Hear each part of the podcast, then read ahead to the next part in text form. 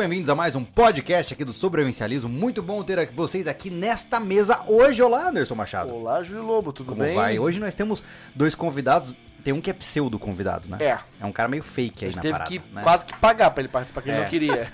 Como vai você, Gustavo Machado? Olá, tudo bem, pessoal? O Gustavo é o cara, você na verdade, que se acompanha o canal de É. maneira fiel, você olha o SV pelos olhos do Gustavo.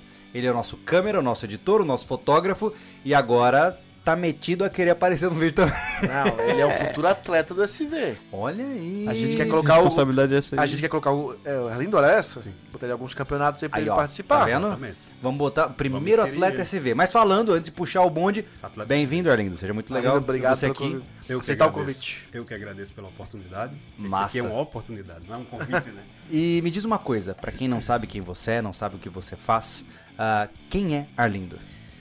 Arlindo é, um, é o representante comercial hoje Aham. da TSW Bikes, do grupo JPP, Aham.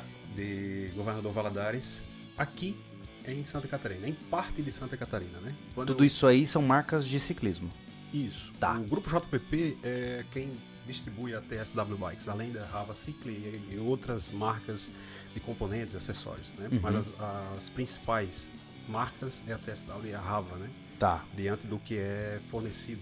Mas Uhum. o Arlindo, antes de vender peça de bike, vender bike, ele gostava de bike, não gostava? Gostava de bike. Qual é a tua história com a bike, cara? Conta pra nós. Gostou de bike. Qual é a sua. Há, quanto tempo você pedala e qual é o seu histórico? Assim? O que, que você poderia nos contar da sua história com bicicletas? Só vou ajeitar aqui pra amigo ficar Aí, pronto. A bicicleta. é, antes de mais nada, obrigado pessoal pela audiência, né? Agradecer. é, e mais uma vez a vocês, né? Uhum. E a bicicleta entrou na minha vida não tão cedo, porque eu vejo crianças aí com 4, 5 anos já estão naquelas hoje, as balance, né? Na minha época não tinha a balance. Era, Como... Peraí, peraí, o que, que é isso aí? Bicicleta Balance? balance é aquela bicicleta sem o, pé de vela. É, de equilíbrio, né? Só assim. Ah, é, é esse o nome? É, esse eu é não o nome. sabia. Isso. Ah, então tem isso agora? Tem. E se eu tenho uma? Ele só fica só empurrando. Isso. É tipo um patinete com, com, Aham. com cadeira.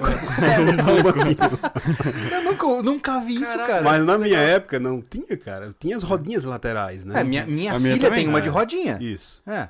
E a base balance é coisa nova aí, de 3, 4 Olha anos pra cá. rapaz. Mas, é, então, eu fui. em- com oito anos de idade é que eu fui apresentado à bicicleta, né? Então, Uhum. não foi tão cedo. E assim mesmo era por através de locação. Tinha uma- um, um, um amigo do meu pai lá que tinha uma, uma loja de bicicleta, uma oficina, né? Era tudo muito arcaico, não, era, não eram bike shops como hoje, né? E ele alugava bicicletas, né?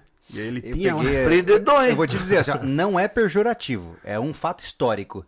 Eu lembro das épocas em que as lojas de bike eram muito semelhantes a uma borracharia. Sim. Isso, eu ia falar, era uma mecânica Era- de bike. Era Exatamente. normal. Era normal. Era normal. che- Característica. Chegava na frente, era uma tonelada de bike empilhada. E o cara tava lá atrás e mexendo com ferramenta. E, e era uma coisa mais mecânica Isso, mesmo, era né? bicicletaria mesmo, genuína, raiz, né?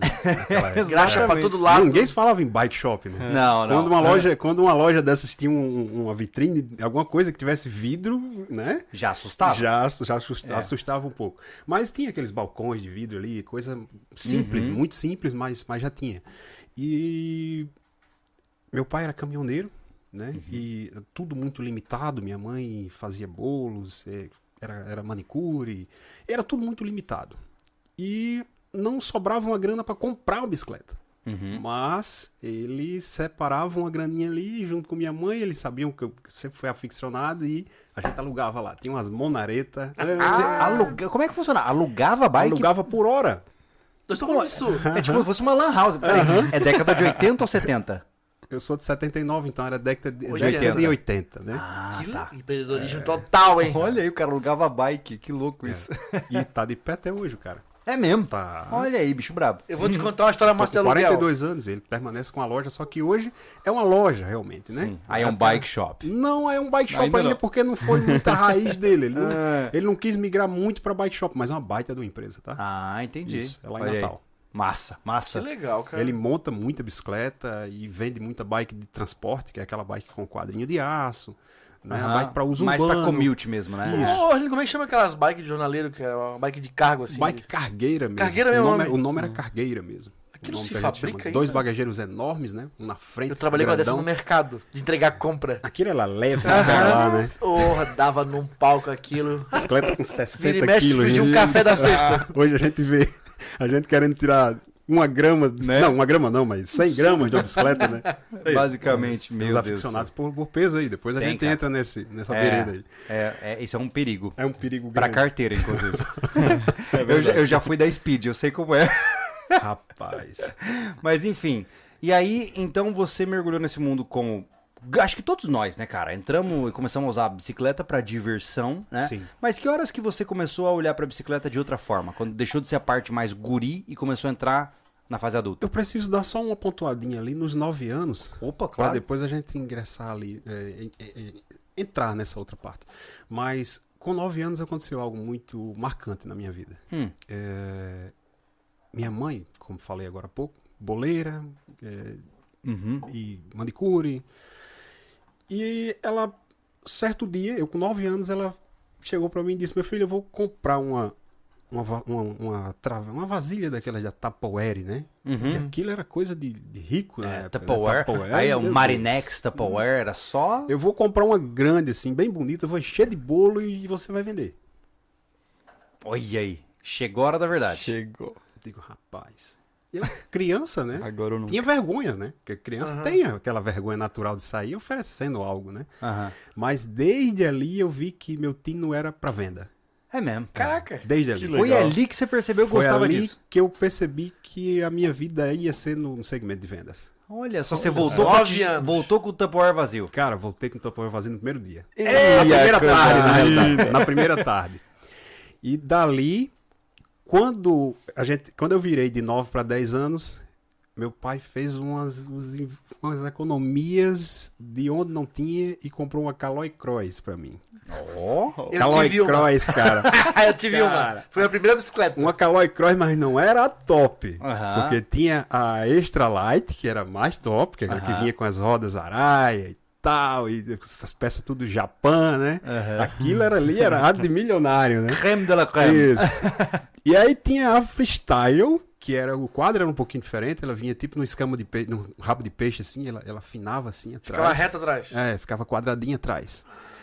E tinha a Aerofree, que era um modelo abaixo da Freestyle, que a- tinha umas versões da Freestyle que vinha com as rodas também eh, japonesas, né? De Uhum. alumínio e tal. Mas a Aerofree, ela vinha com aro de aço e umas tampas laterais, assim. Ai, eu tô Entendeu? ligado. É.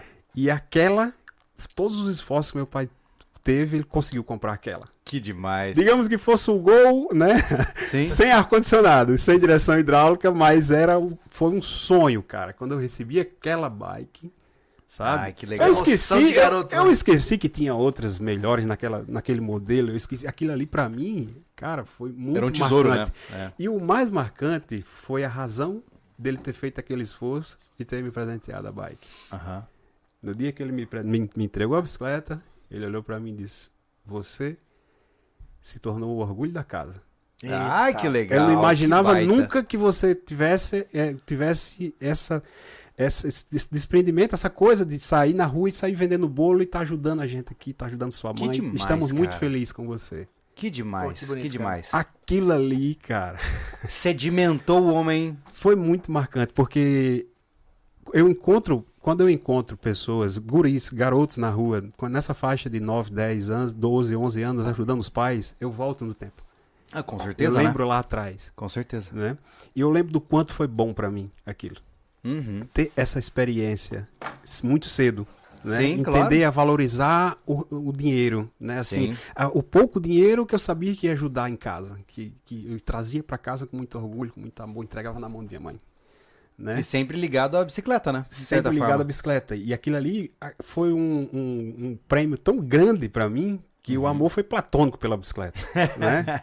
Eu, eu, eu passei muitos anos com aquela bicicleta e não tinha quem me fizesse eu vender aquela bike. Aquela bicicleta ali marcou realmente a minha vida. Se eu Uhum. Soubesse onde ela tá hoje, eu comprava de volta. Mas claro que não, né? Ô, coisa boa. É, E Mas pode comprar um, botar de enfeite na parede da tua casa. é, é verdade, existem uns, o pessoal, os colecionadores, né? Aham. De bike. De, de bicicletas Uhum. que eles reformam, eles Olha pegam aí. uma bicicleta antiga dessa e deixam impecável como na época, né? com Que as legal. peças e tal. O Augusto tem disso, né? É. Parei essa história do bolo porque eu sofri um atropelamento. Não acredito. Foi. Ave Eu, Maria. Com 11 eu fui atropelado, mas foi coisa não foi coisa muito grave, né? Uhum. Eu cruzei uma avenida que meu pai já tinha largado a estrada, tinha montado uma borracharia num posto lá, próximo lá de casa. E eu ia cruzando de casa quando eu vim para pegar mais bolo para voltar para vender. Aham, aham. E cruzei a avenida e olhei só pra um lado, né? E não olhei pro outro. Ah, cara, veio num Cossel, cara. Pô, a gente tá velho, né? Falando em Cossel aqui. Tá. Cossel, Já beleza. se entregou inteiro. Já tá? se entregou, era. cara. O cara. O cara deu um, um tapa assim, só pegou uma parte daquele retrovisor dele, que era um retrovisor Ui, cromado. foi um assim. pedala Robinho na Mas cabeça. pegou de leve assim só, sabe? O cara vinha devagar. Foi minha sorte, cara. Mas Até porque pensa. um, um retrovisor de corcel não é de deixou- plástico, Não, de- entendeu? era aquele cromado de ferro. Quase deixou aquela, aquela, aquela crojuva. Ficou uma orelha pra cara, trás. mas me jogou lá na sarjeta, lá na vala, assim, cara. Meu Deus. Aí aquilo ali foi, né, causou muita, muito nervosismo dos meus pais, né? Tanto da minha mãe quanto do meu pai. E teve um time ali de alguns meses que aqui ia fazer, e o pai disse, não, agora ele vai pra borracharia comigo. Chega de andar na rua. É, e aí eu fui pra borracharia, muito cedo. Aham. Muito, muito novinho ali, 11, 12 anos, quase menos de 12 anos. Eu tava dentro da borracharia e fazendo, tirando pneu de carro, remedando câmara de ar e fazendo tudo, cara. Tudo, tudo, tudo. Ei, Eu com 14 anos, é, é, tinha tanto calo nas minhas mãos, cara. Hoje você vê essa mão lisinha assim, ó. Passa até um creme, né? Cara, é, cara, mas tinha tanto. Tinha um calo aqui, outro aqui, outro aqui. Era assim, do dedo até essa, essa área aqui da minha mão, era três seções de calos, né? Porque as ferramentas é tudo bruta, de aço mesmo, e você, pra afogar o pneu, você faz muita força e vai marcando, vai calejando. E, e aí, 13, 14 anos, você já, né? na- Namoradinha e tal. Cara, e a vergonha, né? O que é que eu fazia? Tinha uma pedra de esmeril na borracharia que a gente usava pra Não. lixar. A gente usava pra lixar a câmara de ar, pra colocar o remendo, né? E aí o que é que eu fazia? Pegava a mão, cara, e jogava na pedra pra Meu Deus! Salão de beleza raiz. peça no salão de beleza. Arrancava o couro. Agora eu tô lembrando de vocês, cara, porque lembra muito as, as peripécias de vocês isso, né? Que loucura, Mas cara. lixava na pedra de esmeril, cara. Olha no isso, sábado. O cara. sábado era, era um procedimento Importante. padrão. Tinha que limpeza. fazer. É. É. porque no sábado, né? O sábado é passeio, né? Namoradinha, aquela festinha, né? Meu Deus do céu. E aí, pra ficar menos feio o negócio, eu Era passava. esmerilhadeira e sabão em pó. Dali. Que loucura, cara. E dali, todo esse período ali, eu já era atleta de BMX, né? Nessa época. É mesmo? É, aí eu me dividia na borracharia. Ah, então a bike E- tomou um rumo na tua vida. Não, aí já, já tava. Tá, já quem colou não- em mim a bicicleta. Pra quem não né? conhece, BMX é que tipo de categoria? É a bicicleta Aro 20, né? Que é a bicicleta. O é mais conhecido como BMX, né? Que é tipo acrobática. Isso, é a de bicicleta de pista. manobra, né? Pra, pra dar saltos, né? Em um circuito fechado. Seria con- conhecido como inline também ou não? O inline é um pouquinho diferente porque é Hum. uma manobra que é, ela, ela é praticada não dentro da pista, mas Ah, é? fora. O inline, na, na época, a gente chamava muito. A gente assimilava muito ao half pipe também. É, durante a minha adolescência eu andei muito de patins. Chamava e eu usava vertical. patins inline. Isso. Né? Aí eu pensei, pô, será que a bike dentro da pista é inline também? E o half, a, galera até hoje anda de bike no half, né? Existem competições oficiais, inclusive, anda de BMX, né? uhum. E as manobras não era o foco do BMX. O foco era terminar em primeiro. Era a explosão Ah. de chegar na frente. Ah, então era uma corrida. Era uma corrida. Não era uma pista livre Uma pra fazer corrida manobra. de BMX. Uma corrida de BMX. Ah, você larga, tem um gate, Aham. né? E você se posiciona no gate, o gate fica fechado. E quando ele abre, massa. todo mundo desce. É, Normalmente o Sangue start, no o start sempre é uma, uma base de cimento é, com uma certa elevação para você realmente ganhar um impulso na descida. Uhum. E dali para frente vão existir os obstáculos e as curvas, né? Uhum. E, e quem consegue transpor melhor os obstáculos e estrategicamente fazer melhor as curvas, aproveitar mais o, o giro, o embalo da Uhum. bicicleta, é quem fatalmente vai terminar na frente, né? Ah, e olha aquilo aí. ali, aí vai. O cara vai se envolvendo, vai se imergindo mais ainda na bicicleta. E Uhum. eu sempre falo, o cara que veio do BMX, ele tem um equilíbrio diferente, né? Ele tem uma- um reflexo diferente hoje na MTB, né? Eu sempre falo que o cara da, da BM do que veio do BMX, ele tem um certo privilégio, né? Uhum. Porque ele já não, não tem aquele medo da queda, ele não tem o, o Tá desequilíbrio. acostumado, né? Isso, ele já caiu muito também, né? Sim. Ele já aprendeu até a cair, né? Aham, aham. Até na queda o cara já, já se verdade. ajeita um pouco o corpo ali. Sim. Mas nos esportes tem que ter isso, né? O cara tem, que Tem. saber cair, Tem né? Que. Chega num patins, no skate, na bicicleta. Isso é uma coisa que faz, quebra, né? faz Isso. toda a diferença, até Faz. pra vida adulta, cara. Eu, durante toda a minha adolescência, dei de skate, de patins, né? Skate, eu- eu, eu fui mais do lado maloqueiro da história, mas no patins eu fui mais pro lado da competição mesmo. E, e até hoje, Tá assim... brincando, fosse pro lado maloqueiro. Ô, cara, que incrível isso. Cara, o, o patins pra mim sempre foi. Conta, conta, conta, conta.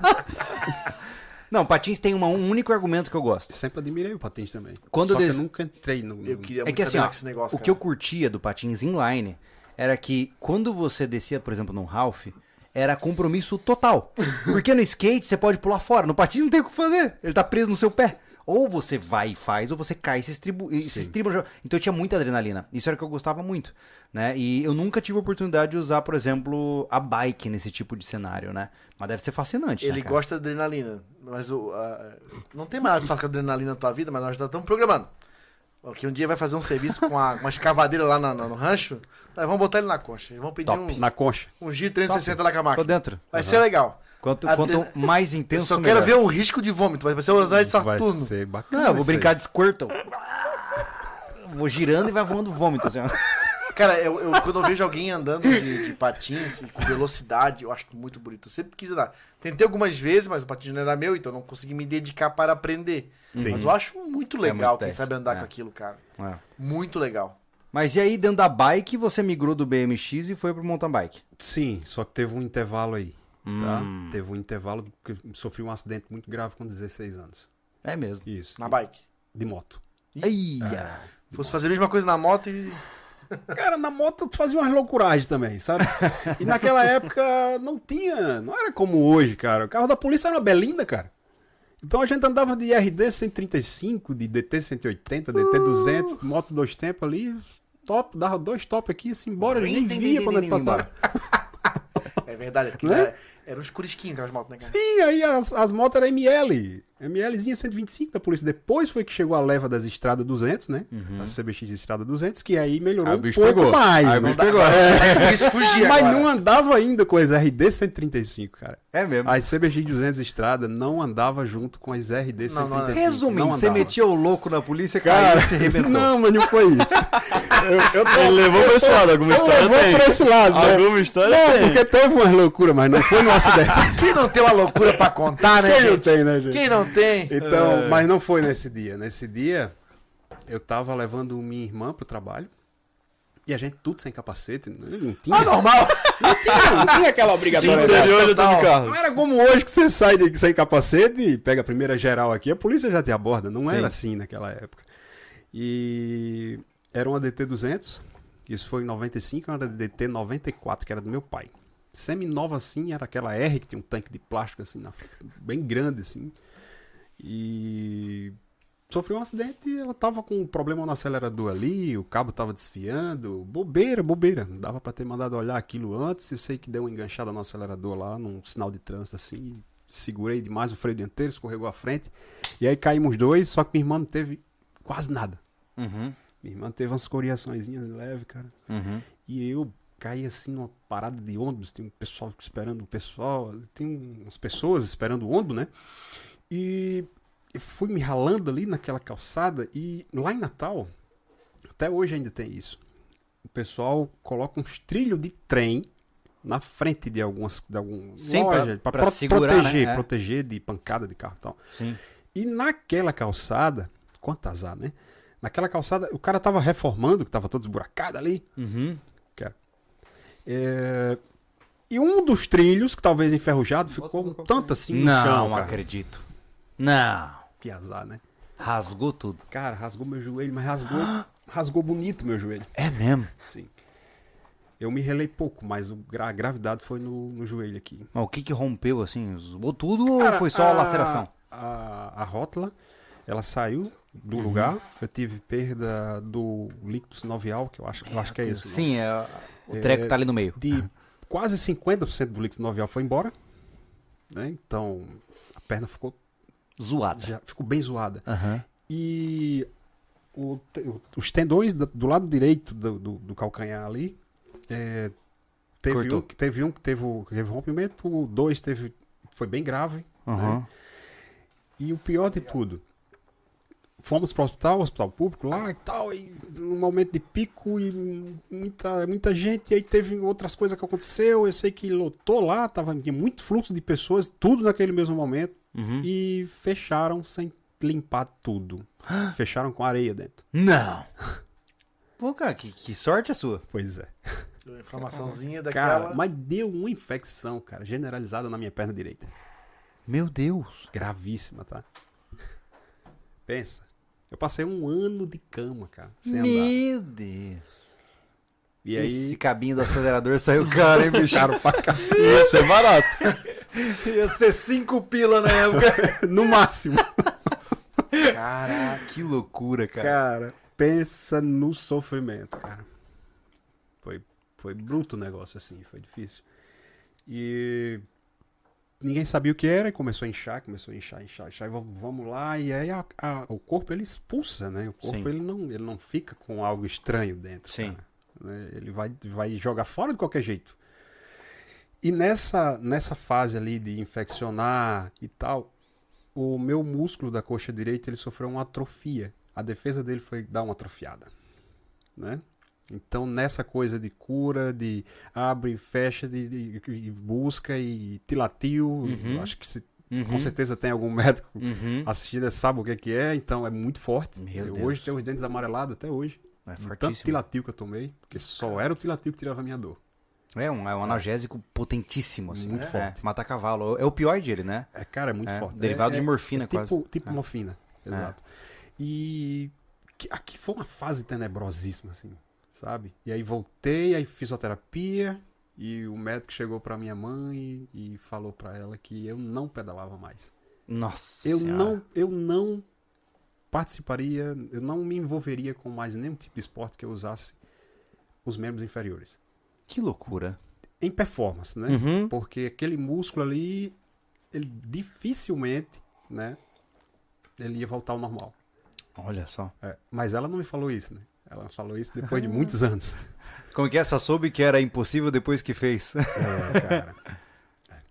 E hoje eu falo que o impossível é uma palavra grande que pessoas pequenas usam, usam para lhe desmotivar, né? Aham, É, sim. Porque, cara, não, não existe. Impossível e desistência. São palavras que no meu, no meu vocabulário eu não conheço. Que legal, É. cara. E aí você voltou a pedalar? E aí foi uma fase ali de dois anos e sofre, recu- que tenta voltar. E eu pedalava Uhum. chorando. Eu me lembro que eu pedalava, quando eu comecei, voltei, pra- voltei pra bicicleta de novo. Eu pegava um pano, Uhum. pegava um pano Ah, e saía mordendo o pano, cara. tá me tirando. É. Com dor? Dor. Meu Pô, tô dando Deus. negócio agora.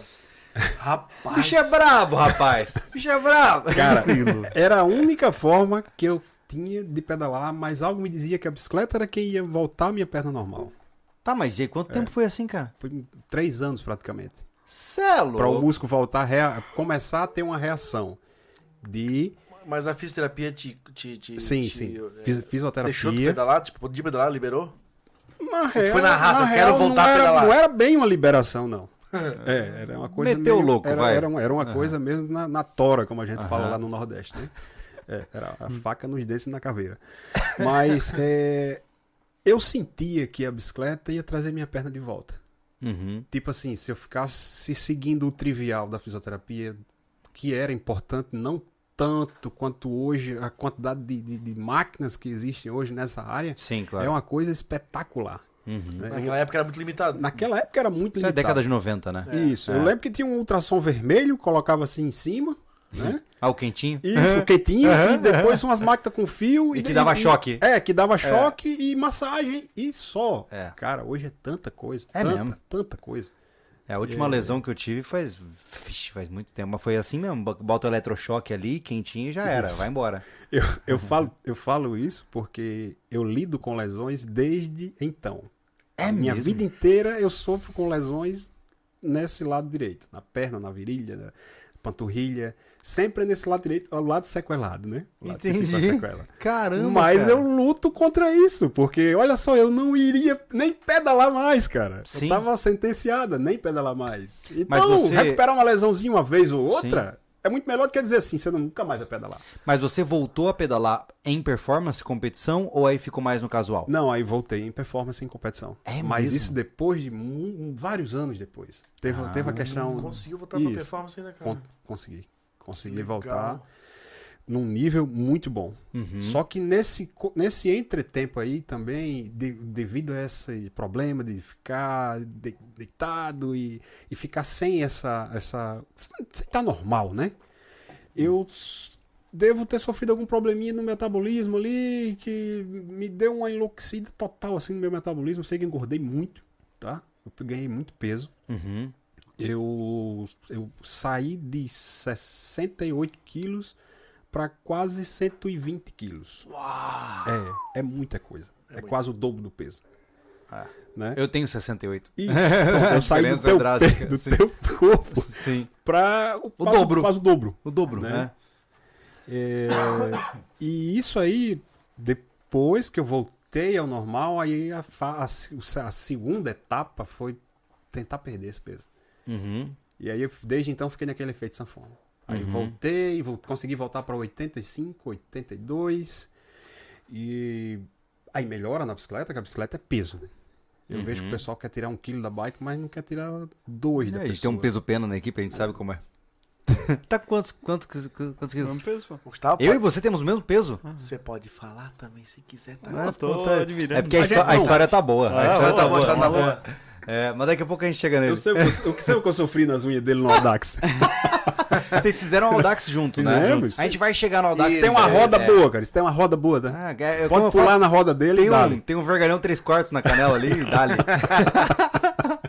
Mas e aí, me conta. Mas nessa época ainda era a bike de cross, né? Nessa época aí eu, ainda- eu tava já na fusão, né? Eu tava Uhum. mudando da Cross pra Cruiser. Olha, nessa época. Que era a bicicleta ah, de, vi- de 24, a roda 24, né? As bikes de manobra eram só as bikes pequenas? Existia, não existia manobra com bike grande, né? Existia com roda 24.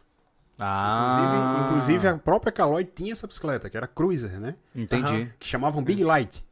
Era a bicicleta de aro 24. É tipo uma cross mais crescida. Isso, uma roda um pouquinho maior. Eu tô ligado que bike era, muito Eu bonita. nunca vi. Cara, eu acho fascinante isso porque eu, eu peguei parte disso. A minha primeira bicicleta foi aos 12, eu acho. Antes te- eu tive. Eu, peguei bike emprestada, aprendi, eu realmente aprendi a andar de bike um- com 8, 9 anos também.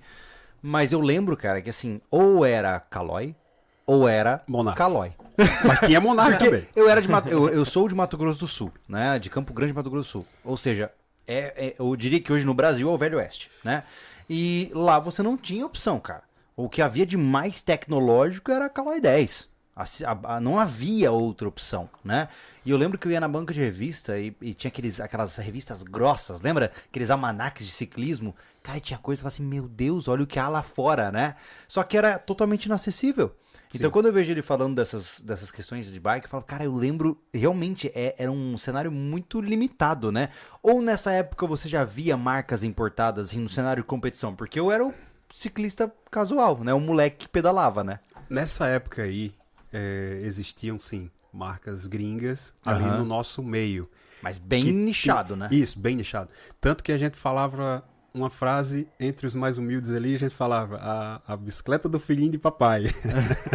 Porque o cara que tinha uma GT, por exemplo, naquela Aham. época, ou mesmo uma Mongoose, Ah, GT, eu que era uma de- bicicleta, eu tô arrepiando aqui, cara. Aham. Tô voltando no tempo. tô falando que isso é uma oportunidade, cara. Você tá contando a vida inteira, né? Lembrando de coisas ali da adolescência. Mas o cara que tinha uma GT, uma Mongoose naquela época, o pai tinha grana.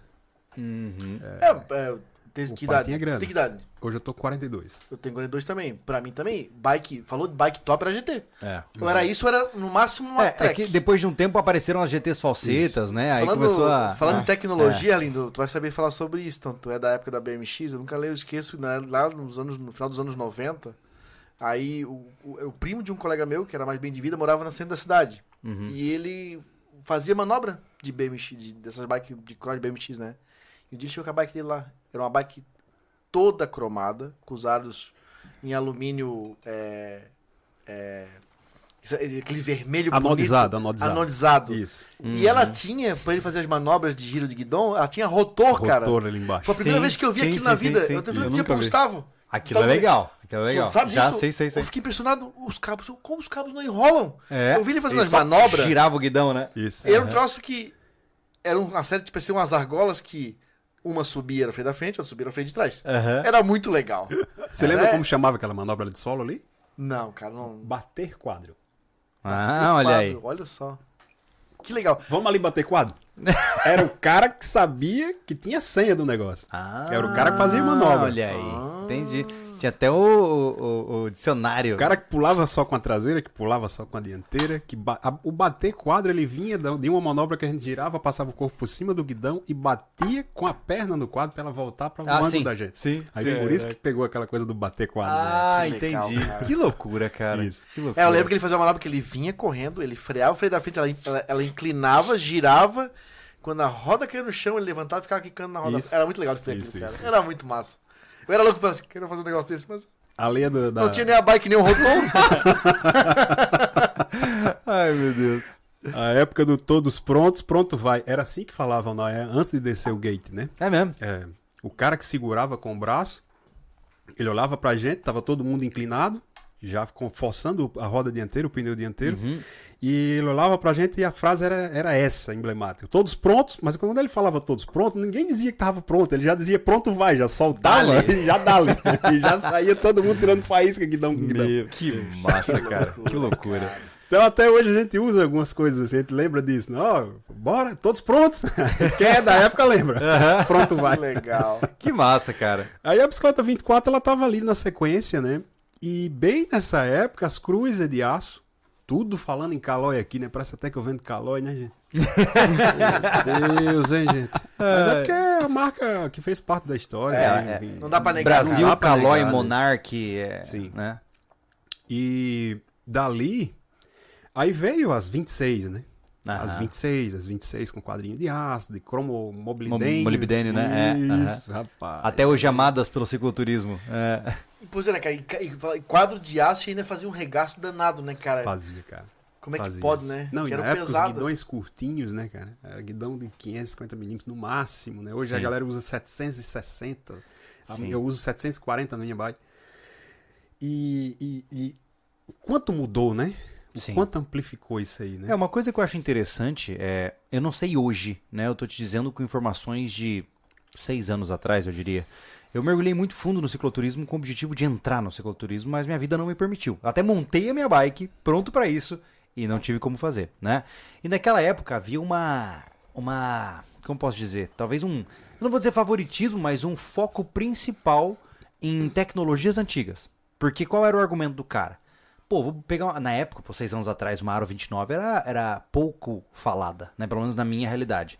Ah, pô, vou ter uma Aro 29, eu tô na, na cidade de não sei o que lá, de não sei aonde. Furou o pneu, e agora? Né? Ou tô com um quadro de fibra, deu uma trinca, ninguém arruma. Aí o cara sempre recu... Tanto que naquela época, cicloturismo era com V-brake, quadro de cromo- cromomolibdênio, porque o cara solda lá na hora e dali, né? Então era um período muito interessante, cara, onde havia essa, esse contraste entre a tecnologia e a confiabilidade. Você vê hoje, eu sei que hoje o cenário é outro mundo, né? Mas hoje ainda existe esse tipo de debate, é, ou depende do nicho, ou não, na sua visão, assim? Hoje o cicloturismo também evoluiu para as gravels, né? O pessoal chama gravel. Uhum. O que, que é uma, gravel. uma, uma gravel? Gravel é cascalho, né? Não, É. não. A, a gravel é um modelo de bicicleta Uhum, sim. que teve uma ascensão quando foi lançada. E hoje ela está meio que filtrada, lembrando até um pouco das, da época das 27,5 ali, que eu fui um dos resistentes que não queria ir para 29 e dizia que a 27,5 era o melhor dos dois mundos, quando na realidade isso aí caiu por terra. A 27,5 ficou, ficou no passado. Né? né? E 29 era a realidade, né? Daqui a pouco eu tenho que falar de novo na Caloi, né? Porque 2013, né? 29, Caloi, né? A primeira explosão das 29. É, mas, voltando ao ponto cicloturismo, no meu ponto de vista, eu acho que o cicloturista ele hoje tem uma baita de uma opção. Né? É tanto que eu tenho alguns amigos cicloturistas que eles partiram para gravel. Uhum. Porque ela promete entregar o melhor dos dois mundos. Ah, entendi. Ela promete andar bem na terra e bem no asfalto. Eu até brinco com alguns, né? Que o- os greveiros me perdoem. Mas é, eu, eu não acho isso, Aham. porque no barro eu sempre fui um extremista. É, Tem que ser MTB. Pra entregar a performance tem que Sim, ser com MTB. Pra entrar no barro. Né? É que No nem barro. o cara vai na estrada de, no barro, ele mete um Jeep. né? Isso. Aham. E no asfalto tem que ser speed. Sim. Né? A Gravel é uma speed com um quadro comfort. Então você tá me Ele falando tem que é, é basicamente um diferentes. pato. Aquela que o Faz que tudo mais ou agora, menos, né? é isso que estão dizendo? Essa bike, É que eu É, posso falar porque eu não tô nem aí que pra ninguém. nesse- É o, o canal de bike também. O quê? O que, que é? o Bike muito- Pack usa essa O bike. Rafa. Isso, Ah, é? o Rafa usa. Ele usa é uma, bastante uma grava. speed num Eu acho quadro meio- quase de monte É um quadro comfort, é um quadro Tá. no- que lembra muito um quadro Importante, de speed. vamos lá. Com Pra os gente- pneus mais largos. Pra quem tá ouvindo agora e não entende bulhufas do que a gente tá falando. Quais são as modalidades de, bici- de- de ciclismo e de, enfim, de bicicletismo, eu ia falar, de, de ciclismo que ser. existem hoje ah, e que são as mais comuns da pessoa encontrar? Pra quem, assim, ó, o cara, ele entende que bike tem duas rodas, é isso. Quais são as modalidades que uma pessoa pode ver na rua, numa competição? O que, que tem de hoje? no- mais comum, tá? Não precisa nichar tanto, né? É, se for nichar, É, por exemplo. bicho a- pega. é, a- vem da 20 ali, da 20 vai ter o, o BMX, vai ter o. Ainda tem ainda as provas de, de, de- manobras, né? Uhum. E aí jogam ela no half pipe. Então, se for nichar, tem uma bicicleta só, tem algumas opções ainda oficiais de competições. Mas as mais clássicas ainda permanece o BMX, né? É tanto que Uhum. tá muito forte aí. Temos brasileiros bem posicionados Olha só. que competem no nível mundial. Dali a gente já pula para a bicicleta 29 e a 29 tem algumas vertentes, que tem o MTB, que é o temos o Avancini aí, que, que é uma referência no Brasil. Mountain bike é, a- é quando o cara comprou uma mountain bike. Ele tem que tipo de competição pra participar? Eu te pergunto isso porque tem muita gente que não realmente não, faz parte desse mundo. né? sim, sim, sim. Ah, comprei uma Aro 29, né, uma bicicleta de Aro 29, uma mountain bike. O que que isso me dá como possibilidade de competição, de prova? Ele pode participar de uma prova dentro do, do, do intuito do, do- da, da Bike 29 ali, do, do MTB, que vai ter o XC, o XCO, que é o circuito fechado, vai ter o XCM, que é a prova das provas de maratonas mais longas. Então, dentro da, do MTB existem algumas subclasses ali. Tá, Não é entendi. só o cara vai participar de uma prova e a gente tem muito aqui XC e XCM. É o cross country. Isso, a gente tem muito aqui no estado, é, é, os organizadores promovem bastante XC ou XCM, ou uma prova Mas meio que mista. além do, só para deixar claro pro pessoal aí, nós estamos falando de nível profissional. Tem o nível profissional, mas também, também Isso. tem o- os entusiastas que queiram se Sim. inscrever nessas provas. O MTB, pra quem não tá, tá, tá, tá viajando na sigla aí, é mountain MTB bike. é tá, mountain bike, é isso, mountain isso. bike, Ok, tá? isso, eu isso. comprei uma mountain bike, Aro 29. Eu tô empolgado pedalando. E aí eu gostei do que você me falou sobre o XC, certo? O cross country. O que, que eu posso esperar numa prova como essa? Como é que ela funciona? Pra, pra, pra gente começar a mergulhar nisso. O, o XC em si é, é uma prova que vai, ela vai ter obstáculos, tá? Uhum. E ela não vai ser considerada um XCO porque o XCO é fechado. Tá. Ele é o um XCO, ele é um circuito- círculo, circular. É, olímpico, né? Tá. O O já é de olímpico justamente porque é, é- é fechado. Tá. E o XC em si, ela pode ser quase um marathon, dependendo da, da quantidade de distância é, que De vai ser estamos Normalmente a gente está falando em níveis. Vai ter o amador, vai ter o esporte, né, e vai ter o pro. É, é sempre aqui nessa classificação em Tá. Santa Catarina. Em alguns outros estados classifica um pouquinho diferente, isso é Uhum. meio regional. Dentro desse amador, eles classificam por idade para ficar mais justo. Né? O cara vai ter ali de 18 a 23 anos. Sim, aí eu que tô com 19, seguro tranquilo do lado do Gustavo. num lado, né? no seu outro lado tem 20 e pouco.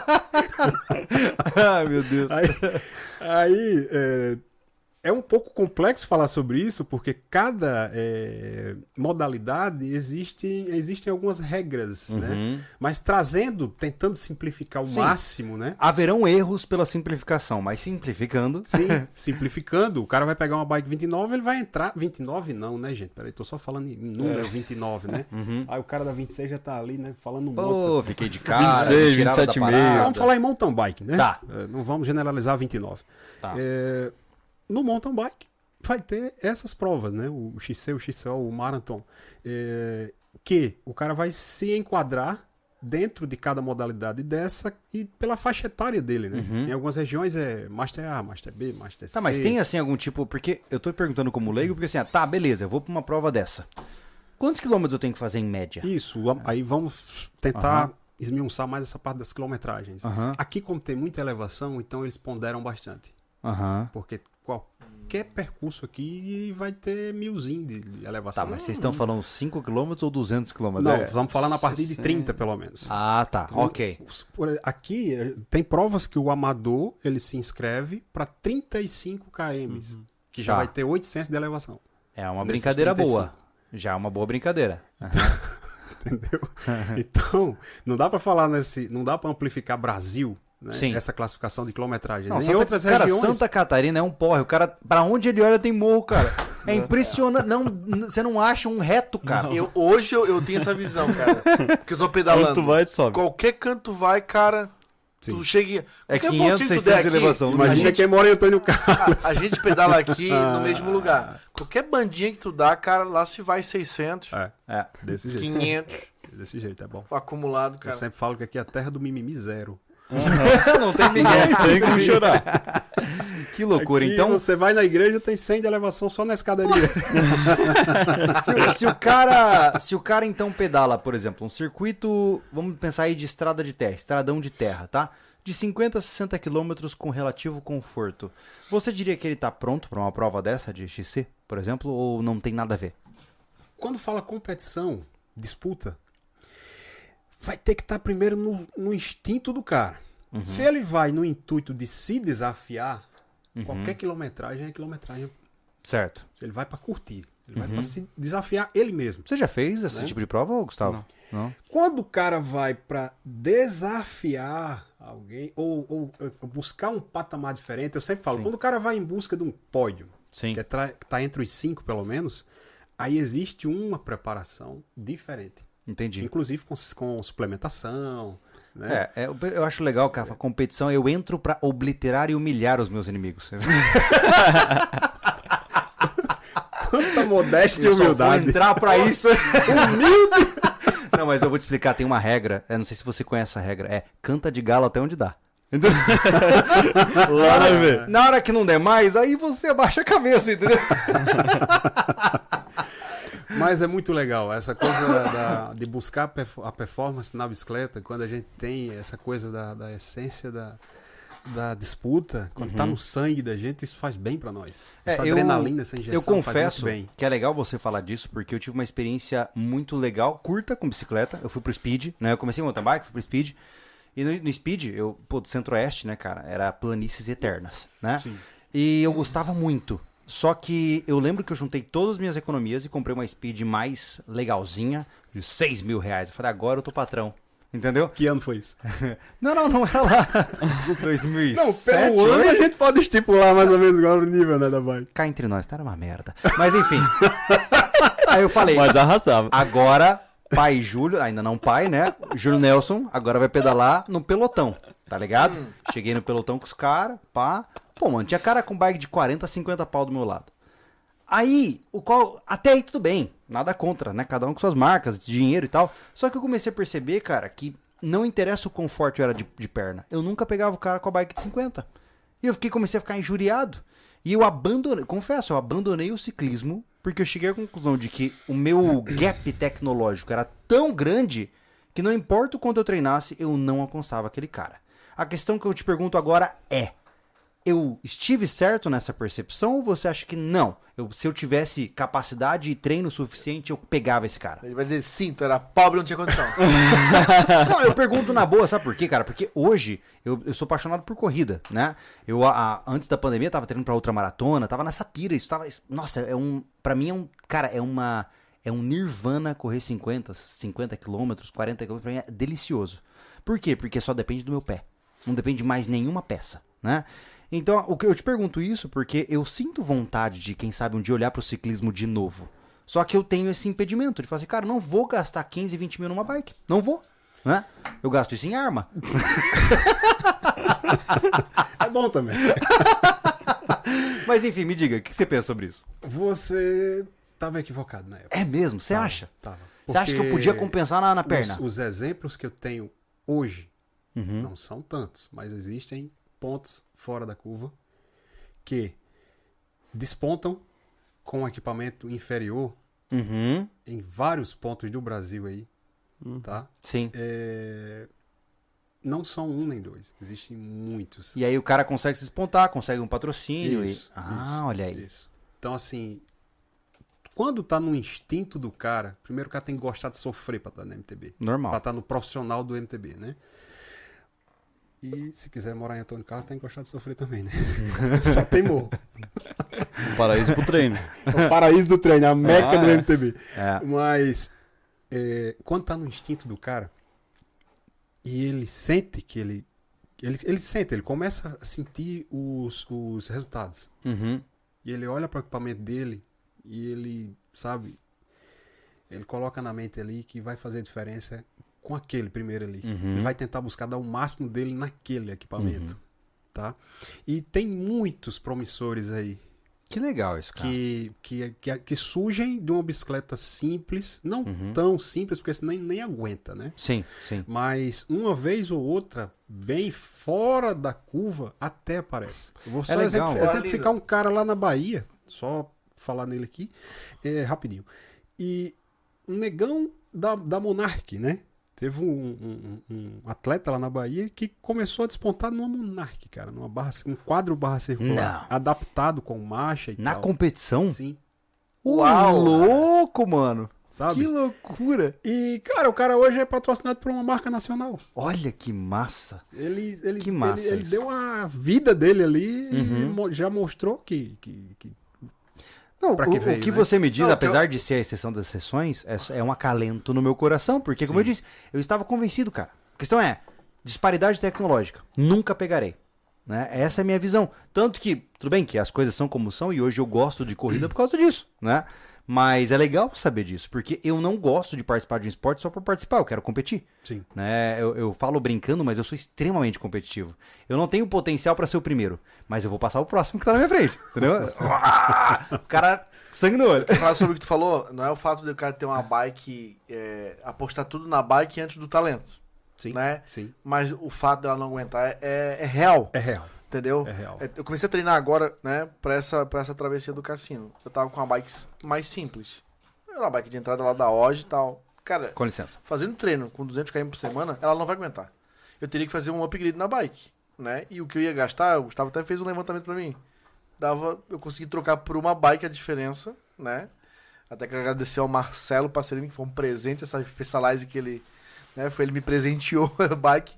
Eu dei a minha e ele, né, ele conseguiu arcar com a, a diferença. Cara, e eu realmente, né, cara, é, é- é- quando pega uma bikezinha um pouquinho melhor, eu não entendo nada pra dizer que qual é a bike certa, porque eu não vou pra tanto também, Eu não só vou imagino. competir. Mas o Gustavo, que, né, que vive falando da bike, de, de cada coisa que ele É, faz na bike, ele trampa. fala pra mim, padrinho, eu fiz isso, padrinho, padrinho, padrinho, o que que tu acha? Ele fala o que eu acho por causa do valor. Sim. Porque ele sabe que eu vou achar alguma coisa. É caro, não faz. É, Mas assim, ó. É, desencana daí, disso, daí cara. ele chega e fala assim: pô, padrinho, fez toda a Isso, obrigado. diferença. Fez toda a diferença. Né? Eu hoje tô com uma bike mais leve, com equipamentos melhores. Cara, a passagem de marcha é melhor, ela tá. é, O amortecedor é muito melhor. Cara, porque esse, fa- esse fato de travar amortecedor, gente, é outra vida. Sim. Pra você pedalar em subidas, enfim. Então, o que aconteceu? Cara, vamos, ou vamos implementar essa bike, né? Tu é representante de uma marca aí da TSW, tu sabe que tu pode pegar um quadro e de fato transformar ela numa super bike. Sim. Deixa que o quadro esteja na, na medida compe- né, de competição ali, né? Tem um peso bom, é um quadro ergonômico, a coisa toda. É bem difícil, tá? É mesmo? Então, É, assim, é bem difícil encontrar um quadro de entrada que tenha uma geometria Adequada. é, honesta, né? Aham. A não ser, mais uma vez, algumas marcas que já trabalham desde os quadros de entrada com uma geometria e não tubos Hum, soldados. Tá, Né? É. olha aí. legal. Mas pra finalizar minha. Essa aqui é uma delas, ó. Aí, Não é, não é porque eu venda, não. mas- Começou com propaganda. É né? nacional? É nacional? É isso. Legal. Mas Massa. só pra finalizar, cara, eu, eu, eu falei pro rapazes, cara, eu sou obrigado a trocar de bike, que a bike não vai aguentar a porrada. Já tá começando, né? Ela, ela, já tá começando a, a- mostrar. Thiago não pegou um caco, não. Tá com o Thiago agora a bike.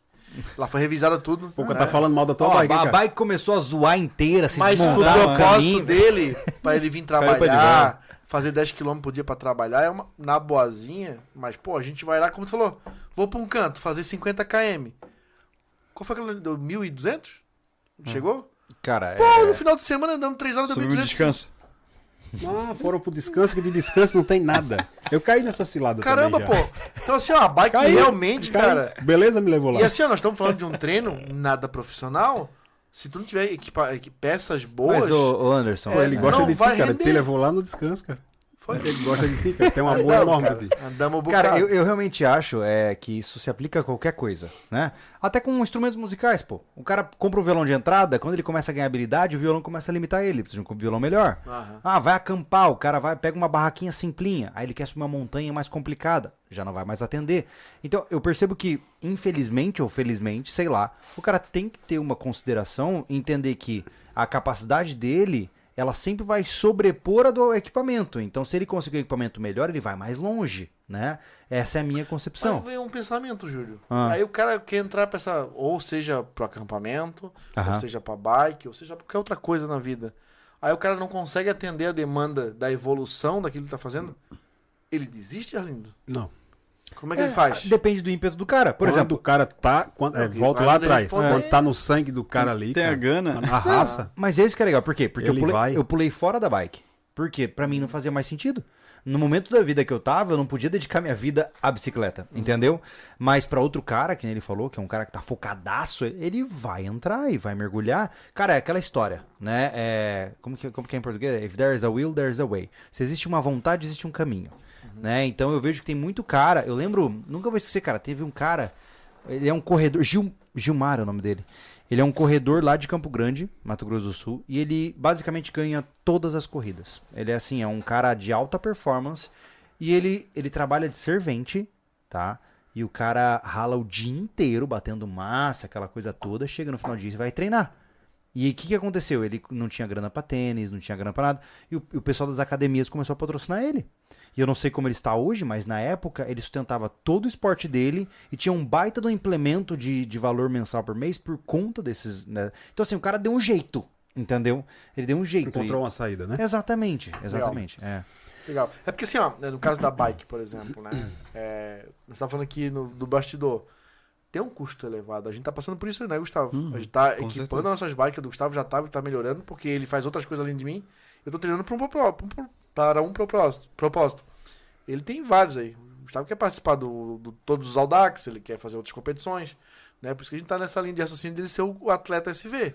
A gente ajudar ele com isso. E tem Mas potencial eu- pra isso, né? Tem. O Gustavo tem, potencial pra isso. Tá? Ele é um guri que. Ele- cara, ele não nega um pedal com vocês. Ah, só não vai confundir, Tá. Gustavo, potencial com beleza. São coisas é, diferentes. mas a, beleza, distintas. mas a beleza Só tá na poten- família. é, Para só, de ser po- invejoso. só potencial. Bem Calma, diferente. calma, calma. Deixa de ser invejoso que a beleza tá na família. Mas assim, ó, é, cara, o cara pedala. Ah, eu vou pra casa pegar meu Puxa amortecedor. É chato isso, né, família é cara? bonita, né, cara? Deixa eu explicar. Ele é mais jovem, você tem que zoar ele o tempo todo. Essa é a questão. Eu me vejo nesse, nesse viado Para, aí. cara. É, Não tem ciúme. Padrinho, vou pegar meu amortecedor, vou levar a bicicleta pra, pra, pro norte da ilha. Aí ele vejo no, às 10 da manhã uma postagem 110 km. Foi até o aeroporto, tomou um café e voltou. Putz, cara. Tava volta- deu uma eu tava gripado no dia anterior. E tava gripado. Nós, nós ia fazer uma volta, nós ia ah, pedalar na serra. Sei lá, não vou porque nós ia pegar à noite. A previsão era de menos 2 graus, nós ia sair de São Joaquim. Ele não foi, ele foi, deixou pra pedalar de dia e fez 100 km doente. Tá, Falei, me então, diz uma coisa. Você tá falando dessa parada 26 de metros. distância insana aí. Eu queria entrar nessa parada. O que, que é esse tal de Audax que a gente tá falando? As coisas aí. Podemos entrar nisso? Podemos? Não, só pra falar que eu, eu vou. Eu, eu tô- cara, eu não vou fazer grandes distâncias, mas pelo menos um Audax como eles fizeram, podemos entrar agora, eu o quero próximo fazer. de 200, tu entra com 100. Uhum. Pra tu sentir Pode o ser. drama. Pode ser. E o outro, 200 na Ah, conta. 100 de- Ou se não, vai 200 direto. Que até o final do ano, até a próxima, eu vou estar mais legalzinho, com a bunda mais calejada, com, a- Essa é com o nervo da perna um pouco mais, né, mais exercitado, porque Mais fortalecido, tá né? judiando, cara. Mas me diz uma coisa. judiando. Vamos lá então. O que, que é o tal do Audax, cara? Se vocês puderem me explicar como é que funciona. O Audax é uma prova clássica, né? Que Ela Uhum. foi criada na França. Eu não vou ter muita autoridade para falar exatamente Tá. sobre o Audax. Enfim, mas é. Mas é, temos aqui o, o dela, né? Que é uma referência. o Della Bikes, aqui em Floripa, Uhum. que é quem Já é organiza. antigo já, né? Isso, Della. isso. Poxa. É um dos mais antigos da- do estado e da cidade. E ele organiza de forma né, Muito, diferenciada. muito Uhum. bom. Ele é um cara que tem uma organização excelente. E tem as etapas, né? Essa etapa de 100, ela é 100 e 200. Quem, quem, quem quiser largar no 200, larga. Quem quer quem largar no 100, larga. O 100 não é um, um- não é chancelado, como eles falam. O 100 não é. Só é lá pela... pela, Tá, pela- mas então o Audax ele é uma prova onde eu tenho que percorrer uma grande distância dentro de um tempo. É isso? Sim, é uma espécie de um desafio que você tem um tempo a cumprir. Tá. O primeiro é qual? É o 200. O primeiro é o 200, Oficialmente, peraí, né? Estamos oficialmente. para os meros mortais como eu, estamos falando de pedalar sem parar por 200 quilômetros. Não é sem parar. Tem um, um tempo, né? Tem um São tempo. 13 horas e meia aquele 200, né? É como teu Foi, desafio. foi 13 sim, horas tempo e meio o limite. tempo limite. É, o tempo limite. máximo para pedalar 200 quilômetros são 13 horas e meia. Independente de parada, Saúde. independente. Saúde, querido. Tá, entendi. Se eu quiser meter o louco por 5 horas, parar por duas e depois continuar, eu Isso. posso. A escolha Pode é sua. dormir, Isso. mas tu não Tá. pode passar de 13 horas e meia. Tá. Então, são 200 quilômetros em 13 horas e meia. Quais são as outras regras? É mountain bike? É speed? Como é que é essa parada? Não, aí Que não pode ter motor. Só- é, não pode ser bicicleta É, assistida, de né? resto- Ah, olha só que Bicicleta- interessante. Porque agora tem muita E esse é um desafio Tá, você- competitivo ou ele é um desafio individual? É um desafio individual, porque ele, ele não cronometra quem chegou na frente. Ah, primeiros tá. que chegaram. É só quem chegou e ponto. Fica é. dentro de um controle, até porque tem os PCs. Claro, claro. né? Você passa no primeiro PC, ele coloca a hora que você tá passando ali e carimba. Então, ao longo desses 200 quilômetros, você tem postos de controle. É, e o ponto legal é que tu não tem nenhuma marcação na estrada. Hum. Tudo é no mapa. Tudo é no mapa. Tudo é mapa ou GPS, como ele não tava Tem lá que ir com a seguindo gente. ali no... Tudo seguindo. Tu não tem uma setinha pra cá, uma É, setinha porque pra cá. marcar 200 km É. seria uma loucura, né? Muitos perderam ali no Floripa Shopping, subir, não, subiram direto e não entraram pro João Paulo. Ah. Ali tinha dois pontos de controle. Chegaram lá na ponta de voltar. Putz! Ó, vocês fizeram junto, o Audax, sim. né? Agora foi recente, não faz nem um mês. não. É, qual foi. Você vai falar isso junto ou individual? Qual foi a estratégia de vocês, cara, pra, pra pedalar? De saída, controle de pedal, tipo, né? A velocidade, essas paradas, né? Pra comer, pra beber e tal. É, quem já participou de, al- de algum, algum desafio, quem, quem já faz um- uma certa quilometragem de distância assim, o cara já conhece um pouco o corpo dele. Um pouco não, conhece bem o corpo, né? O cara sabe se, qual é o ritmo que dá pra fazer, aonde dá pra acelerar um pouco mais, ganhar um pouco mais de tempo, onde é que dá pra dar uma economizada ali, né? Pra não Uhum. dar uma fumaçada no motor no final, né? Na E corrida é igual. e normalmente, o que a gente vê, o pessoal anda muito forte no começo e falta no fim. né? Característico. no João É. Paulo, cara, no João Paulo tem umas subidas, uns, umas subidas pequenas assim, Ali a gente tava dentro do 180 bairro. Mas muito intensas. Isso. A gente tava com 180, né? É, ali, 185, 180, 180. quase 185. Faltava É. um- um- uma, uma lágrima pra terminar. É, Uhum. E o que tinha de gente empurrando a bicicleta ali, cara. de É mesmo. Cara já, os caras já estavam nas últimas já. Olha só. sabe? A gente passava assim, olhava, a galera já tava. E esse é o Audax 200. Ele é só o primeiro de uma série de Audax. Isso. E aí vai Mas, na sequência. mas assim, ó, eu terminei o Audax 200 quilômetros. O que, que eu ganho com isso? Eu tenho uma medalha? Tem. Você tem um certificado? Qual Tem é uma medalha em forma de uma. É uma espécie de uma mandala, né? Você Uhum. vai ganhando as medalhas e no final você ganha uma Ah. grande De pra. todos os Audax que tu vai Que coisa né? massa. É legal. Eu já vi isso na Spartan Racing, eh, eles chamam de trifecta. Cada prova que você cumpre vai somando Isso, e você cria um isso, medalhão. Isso, cria um grande. Audax é assim, cara, é muito legal. Que baita. Então depois 200 vem qual? 300. 200. Depois vai de 100 100 até chegar no 600. Qual é o maior Audax? Mil.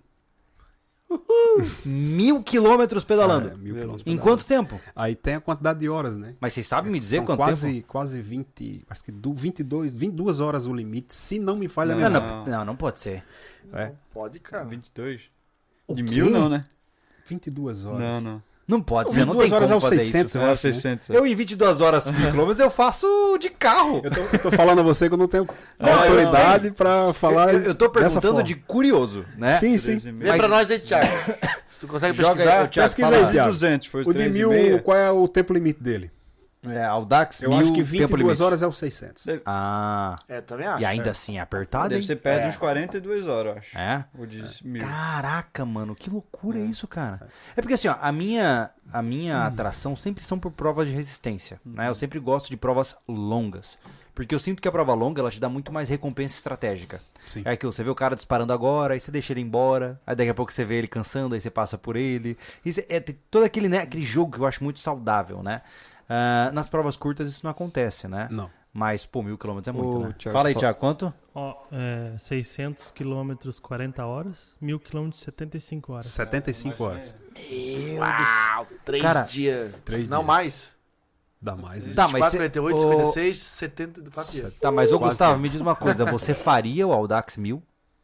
É, passando por. Ao longo Não, do- obviamente, né? Tem que passar Não, pelos ah, outros, É uma né? estratégia, É. né? Que massa. Faria. Até porque É só mesmo? pode participar que- do mil se tiver com os outros É. cancelados. Você só pode Isso é- participar quando você passou pelos Não outros. passou pelos E outros. não pode Ah. ser muitos anos distante, né? Tem isso, né? Ah, é? Tem um tempo Ah, também. tem uma Tem carência tempo, aí. Caramba, Porque, tipo, tu não pode fazer hoje e em 2026 tu vai fazer mil. Tá, você fez o 200 há menos de um mês atrás, cerca de um mês atrás. Qual é a sua... Não, não, não, quer sei. fazer? Não, não, não sei Aham. como funciona assim o tempo limite, né? Ah, a entendi. Mas teve agora dia 21. Teve. Teve. 300. Vai ter uma outra de 300 também. Caraca, mano. Vai ser Que quanto? massa, Vai, cara. Pensa fazer, Arlindo? Daqui mais uns 40 dias, eu acho. Hein, Arlindo? vou consultar. Eu, Tá- tá eu, tentando? eu iria fazer o de 300 agora, mas aí teve a lesão da panturrilha, né? Ah, Que foi tá isolado. bem, foi bem na.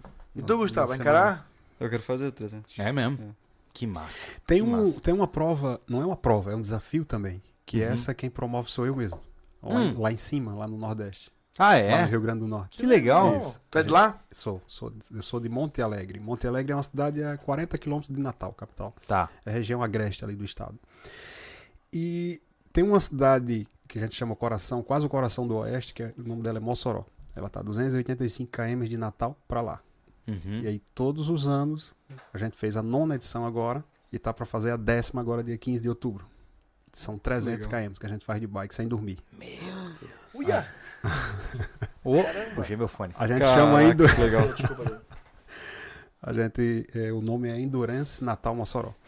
Então, as provas de endurance já tem um, um- já é uma regra um pouquinho diferente que a gente né, criou nossa, não pode dormir. Se dormir é desclassificado. É mesmo? É, no Audax o cara tá dentro daquele tempo ali, o Faz cara, o que os cara se vira, dorme, cochila, descansa. Caraca. Quando- O endurance se dormir já foi. É mesmo? que massa. Como é que se né, cara? controla isso? Cara, a gente vai. Não, não dá. Não, Fair a play, gente, né? A gente não. Não, É. não vai muita gente, isso é pra convidados, né? O ano que deu mais atletas deu um 48.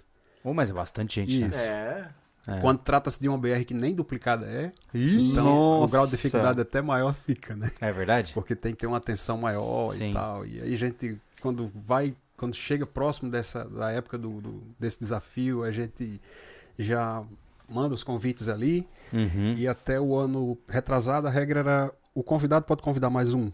Ah, né? Então a gente limitava. Entendi. E aí o convidado convidava um parceiro de treino Sim, e tal, claro, né? claro.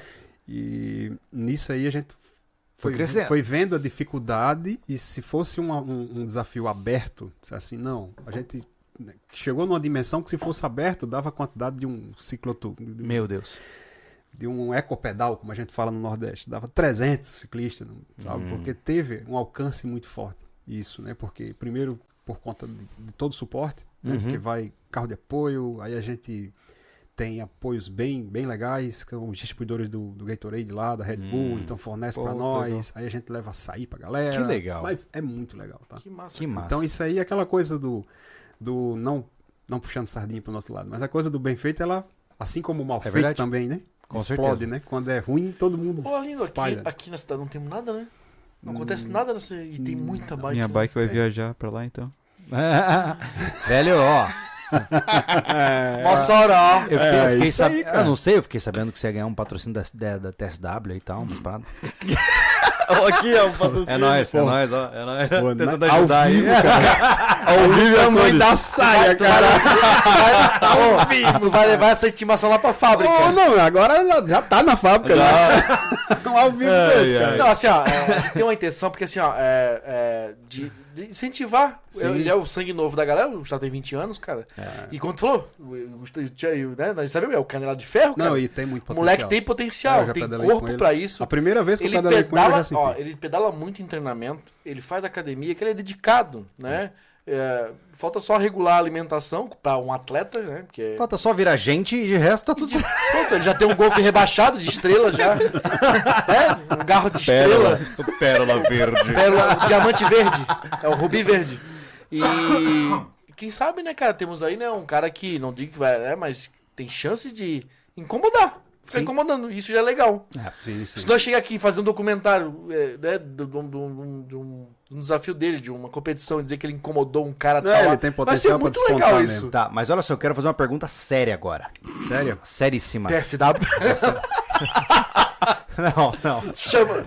A pergunta séria é a seguinte, Alindo, olha só. Esses dois malucos aqui decidiram que vão pegar as bikes deles e atravessar a maior praia do mundo em extensão de areia, certo? Eu tô sabendo disso. Pois é, 230 quilômetros de forma Eu autossuficiente. trouxe até uma caixa de Rivotril pra eles ali. Olha aí. Uia. Olha aí. E, naturalmente, né, a proposta, você poderia dar uma de louco e atacar 230? Sim. Sim. Ele tem perna pra isso. Só que o terreno é hostil, você tem terrenos muito complicados, vento forte, tem muita coisa que não dá pra você calcular. E existe a experiência de, basicamente, do cicloturismo, Vai do ser cara beira-mar, né? acampar. É, Vai ser é na praia Na mesmo, praia, é na na praia, é. Então, Tem trecho lá que chega a 80 km sem ninguém, cara. é. Então, o que, que você acha disso? Me Essa, fala. essa é a pergunta séria? Essa é a pergunta séria. Que, que A que tua você acha, opinião, assim? cara, sobre que. Porque tu nunca fez nada parecido também, né? Tem vaga?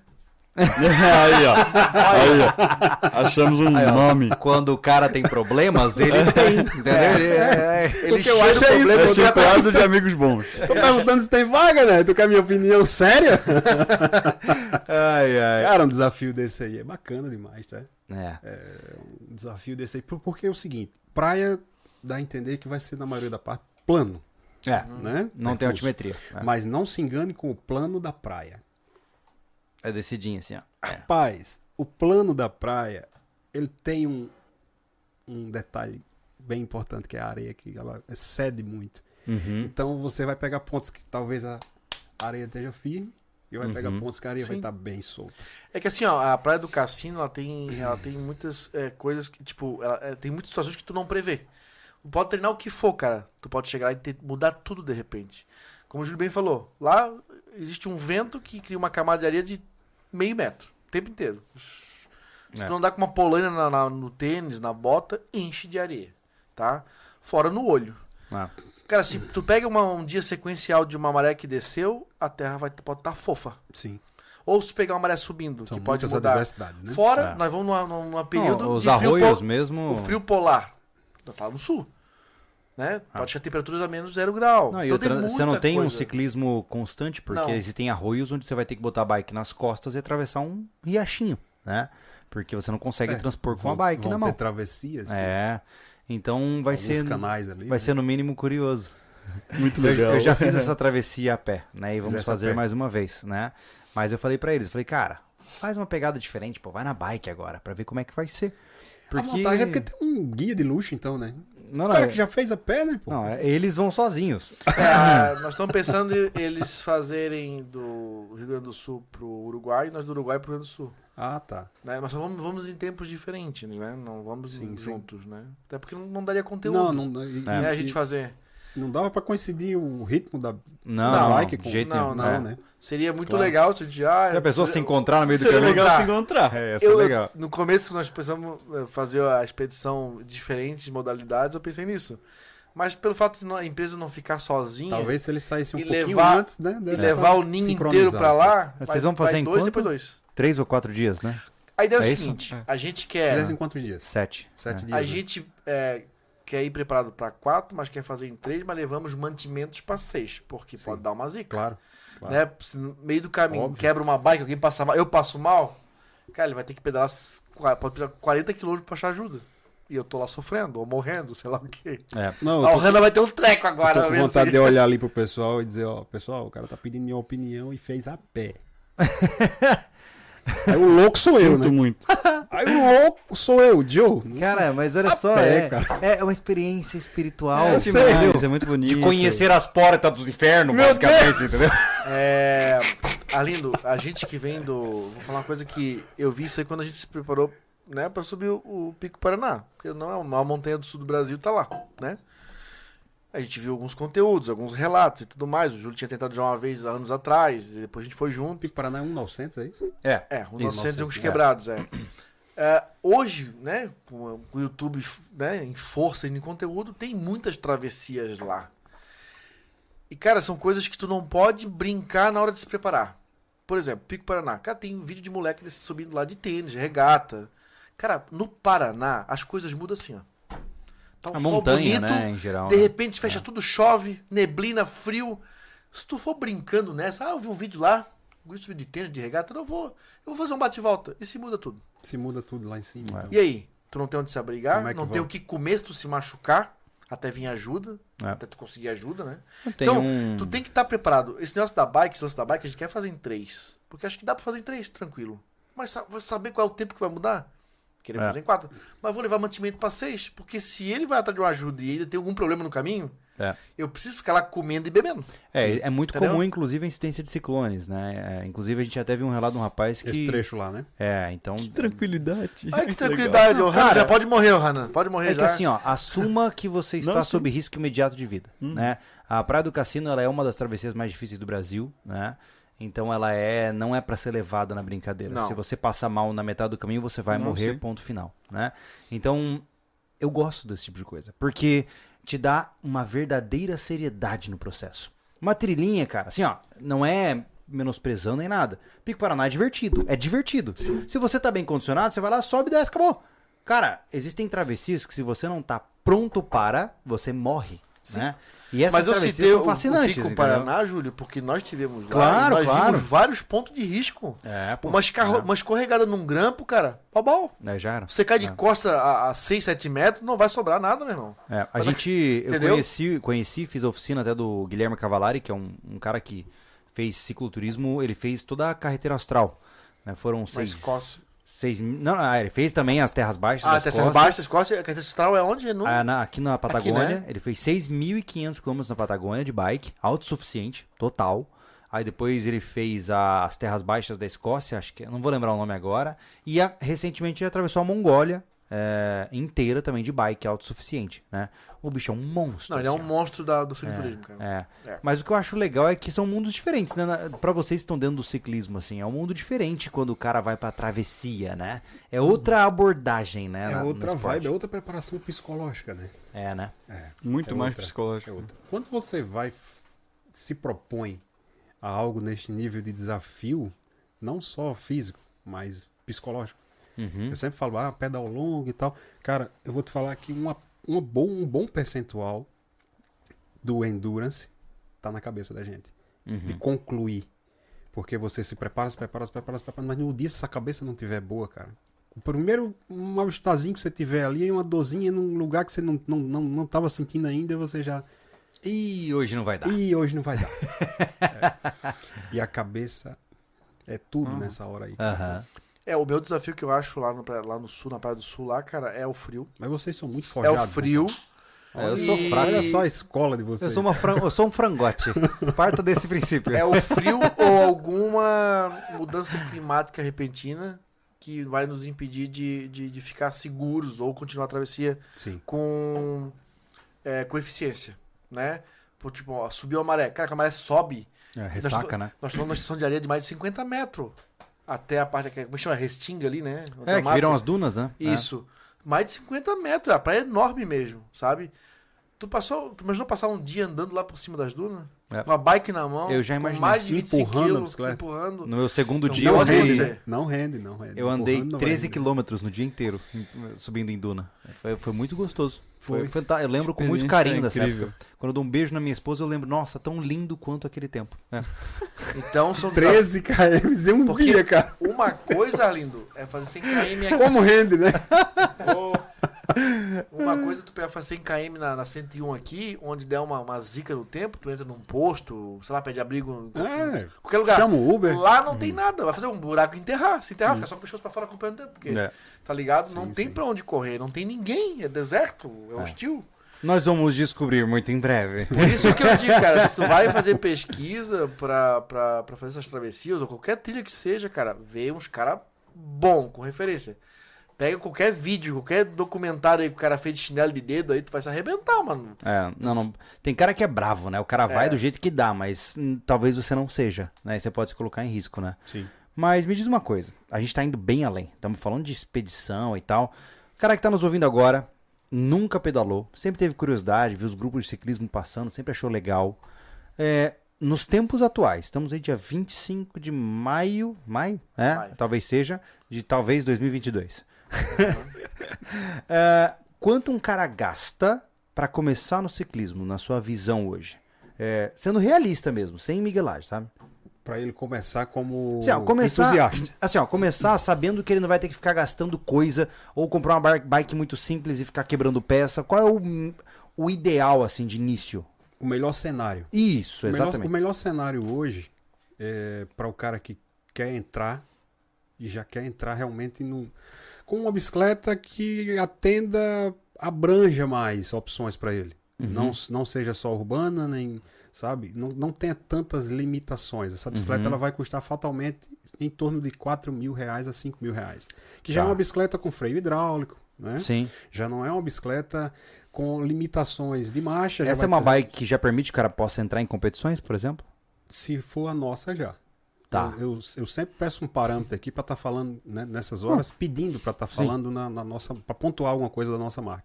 Essa bicicleta aí seria a nossa estamina, por exemplo. A TSW estamina, que é 18 velocidades Shimano, alívio, Tá. né? Ela gira em torno de 4.200 a 4.490, Tá. tá? É uma bicicleta que já vem com suspensão com trava no guidão, né? que já Uhum. tem uma autonomia ali, que o cara já não precisa estar tirando a mão do guidão para travar, destravar. É uma bicicleta extremamente robusta, Uhum. né? Ela não, não quebra, cara. Eu tenho, um- eu tenho um amigo em, em Joinville, que é o Lisboa na bike. Ele Uhum. vai ficar feliz de ter mencionado ele aqui agora. Cara, o cara já rodou 20, se não me engano, 20, 22 mil KMs numa estamina em, em um ano, Uau! um ano e pouquinho agora. Puxa, é brabo, hein? Cara, e só troca corrente, trocou coroa já. O cara Sabe, é quase a um relação. centa- Ele é quase um centauro, né? Basicamente. ele anda só montado, basicamente. Ele fez 500 km agora, na, sem dormir, na estamina. Né? Então, É. assim, é- ele é um cara que já testou muito bem essa bike. Já Sim. virou ela ao avesso, né?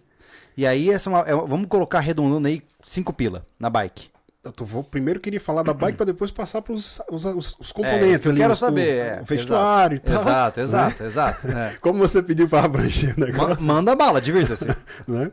Então, assim, essa faixa para bicicleta de entrada, de entrada não, para bicicleta neste nível que a gente está pontuando aqui, e mais ali pelo menos mil.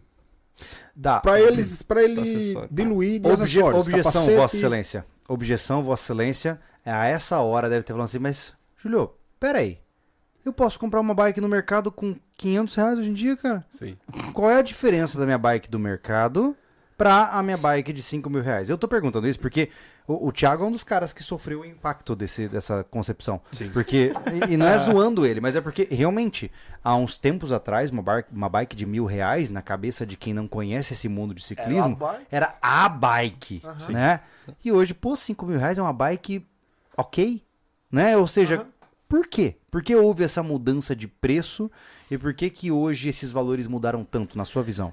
As, as tecnologias evoluíram muito quando se fala em bicicleta. Né? Uhum. A mesma bicicleta de 500 reais, há um tempo atrás, ela hoje está uns 1.500 praticamente. Sim, né? sim. Por conta dessa loucurada da pandemia aí, que faltou insumo e aí teve muitos colapsos, né? Inclu- Inclusive na China ainda está sem container. A Uhum. China está conseguindo produzir alguma coisa e não tem container para mandar para o mundo. né? o, o, o frete de, de um container que era 5 mil dólares está 20 mil dólares. Meu né? Deus. Um frete simples, né? Sim. Então, só fazendo alguns, né? Sim, um paralelo aí. alguns paralelos. Então, é, alumínio colapsou. Ferro, a gente tem a coisa de mandar para fora, beneficiar e trazer de volta, né? É mesmo? É, a Vale manda tudo para fora, depois a gente compra tudo da China, Que loucura. né? Quando se na realidade a gente já deveria estar nesse nível de conseguir nem mandar, mas já Uhum. aproveitar, né? Sim, do claro. Brasil para evitar essa Beneficiar aqui já, né? beneficiar aqui para evitar essa sobretaxa, né? E bicicleta é, é uma coisa que se faltou o pneu, você não, acaba, não monta a bicicleta. Faltou o pneu, faltou o raio, faltou uma peça da bike. e eu- Apesar de ser um equipamento mais simples, ele não é diferente de um carro nesse sentido, né? nesse sentido. Faltou um pedaço do Isso. carro, não tem a como tá vender. vendo agora o problema com centrais, e componentes eletrônicos Sim, dos carros aí, sim. a dificuldade que está sendo. E, mas falando ali na bicicleta de entrada, hoje a gente tem bicicletas de entrada de 1.500, 1.990, 2.000 reais, Uhum. que ela vai atender bem um público que não vai fazer uma trilha pesada, ela já vai ter um componente Thiago. Shimano, que é um Pessoal, componente passeio robusto. de Você vai fazer um tal. cardio no parque ali, vai dar uma voltinha. Até um pouco além, tá? É? Dependendo da marca, se tiver um quadro mais robusto, ele até aguenta, até uma estrada de terra também, tá? Uhum. Isso, uma coisa é falar aguenta e outra coisa é falar aguenta sem incomodar. Tá. Aí vem a história da bicicleta lá de mil reais. Ainda tem bicicletas de 990 reais, 790 tem bicicleta ali, tá? Mas é uma bicicleta que se você, quando você sai da onde compra, no primeiro pedal já tá. No primeiro é Então, incrível, cara. No primeiro pedal ela já tá incomodando alguma coisa. Já tem alguma coisa desregulada, já tem alguma coisa pra fazer, pra ajustar, pra alinhar, tá? Então, f- isso aí é fato. Não tô aqui trazendo, sabe? Sim, claro. Fantasias. A gente vê os exemplos disso. O pessoal que compra bicicletinha mais em conta, ele sempre tá fazendo algum upgrade pra poder andar em paz, Uhum. sabe? Sim. Aí o cara pega uma bicicleta já nessa casa dos 1900, Eu, eu sempre lembro, o cara compra o famigerado banco de gel. banco de gel. Ele, ele quer um sofá pra andar na bike. Aí ele compra, assa a virilha inteira e pensa, é, isso não é uma boa ideia. Ó. Ele caiu nessa? Ele caiu queria cair. Ainda bem que teve uma orientação, Cara, né? Mas a primeira. Não, foi agora. Foi quando eu cheguei aqui, eu comprei uma bike. Cara, era um osso. Mas também eu tava anos sem pedalar. Cara, quero, quero um banco diferente. Botei. Mas não sei se era de gel, acho que não era de gel, pô.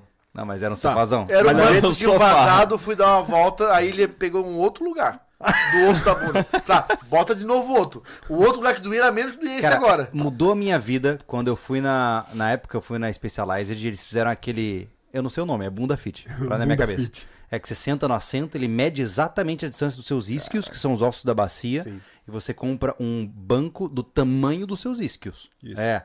Cara, é outra vida, meu irmão. Sério? Você não tem noção. É. O- você fica sentado em cima só lá, né? de dois pontinhos da tua bunda. Todo o resto não tá. Porque aquela, aquela dormência quando você pedala é falta de circulação quando você não tá pedalando adequadamente com o selinho errado. Tem um monte de coisa desse tipo.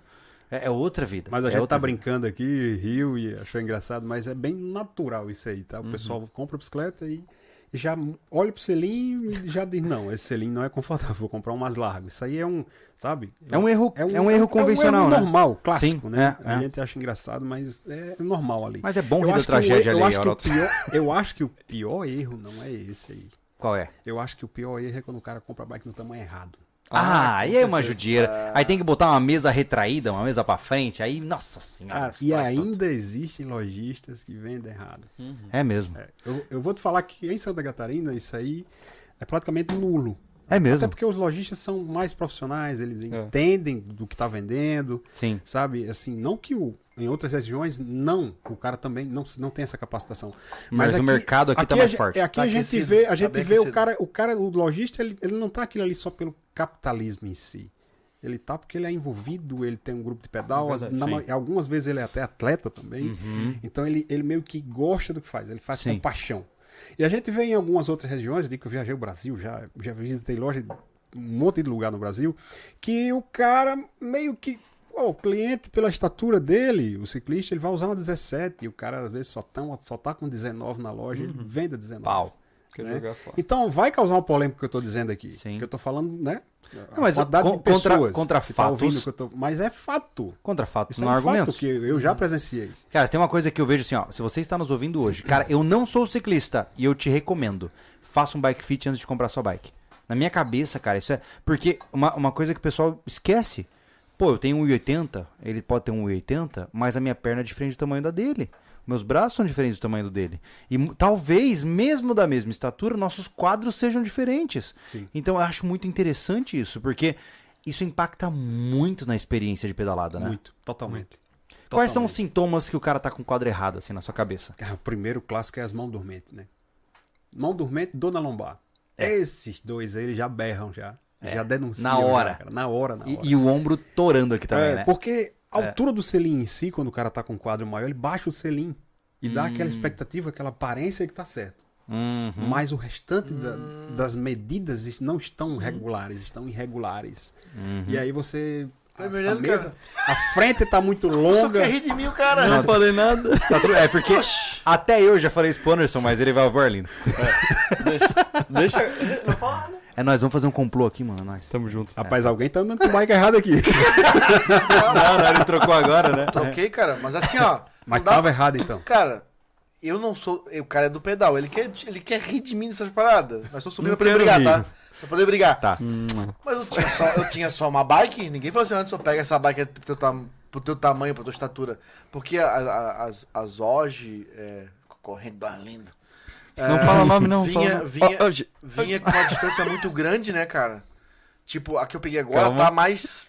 Porra, tá mais A curtinha. conversa assim, tava Aham. tão boa. Aham. tá, tá outra pegada pra mim o pedal. Então, Aham. assim, é, é- é- eu tenho perna curta, né, cara? Então, sei lá, cara, eu não entendo os termos de bike, né? Tem que muito pra aprender ainda. Mas virou outra parada pra A mim, questão cara. do cavalo É. e Ó, a questão nomes. do tronco.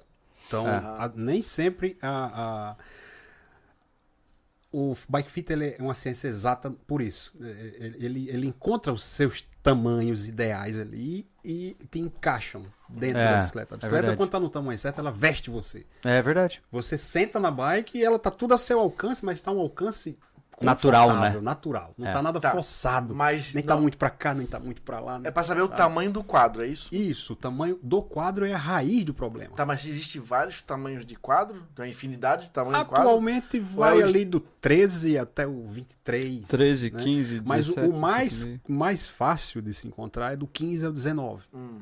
15,5, 17 ou 17,5, tem algumas marcas que colocam o ponto 5 ali no meio. Uhum. E aí vai pro 19 e até o 21, que é uma- um tamanho que é bem vendido aqui em Santa Catarina. Não sei se você estatura do pessoal. Lembra, mas o Mac falou isso. Ele só tinha uma, um quadro lá, XG, sei lá o nome do quadro dele, porque ele é muito grande. Então era o único que tinha na loja. Tinha mais nenhum que se enquadrava no tamanho dele, pô.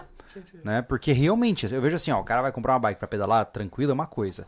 Agora o cara pedalar pra performar ou ficar muito tempo em cima, em cima da bike, se a ergonomia estiver errada, é que nem o cara trabalhar no computador com as mãos assim. Sim. Daqui a pouco, mano, vai estar pegando fogo, né?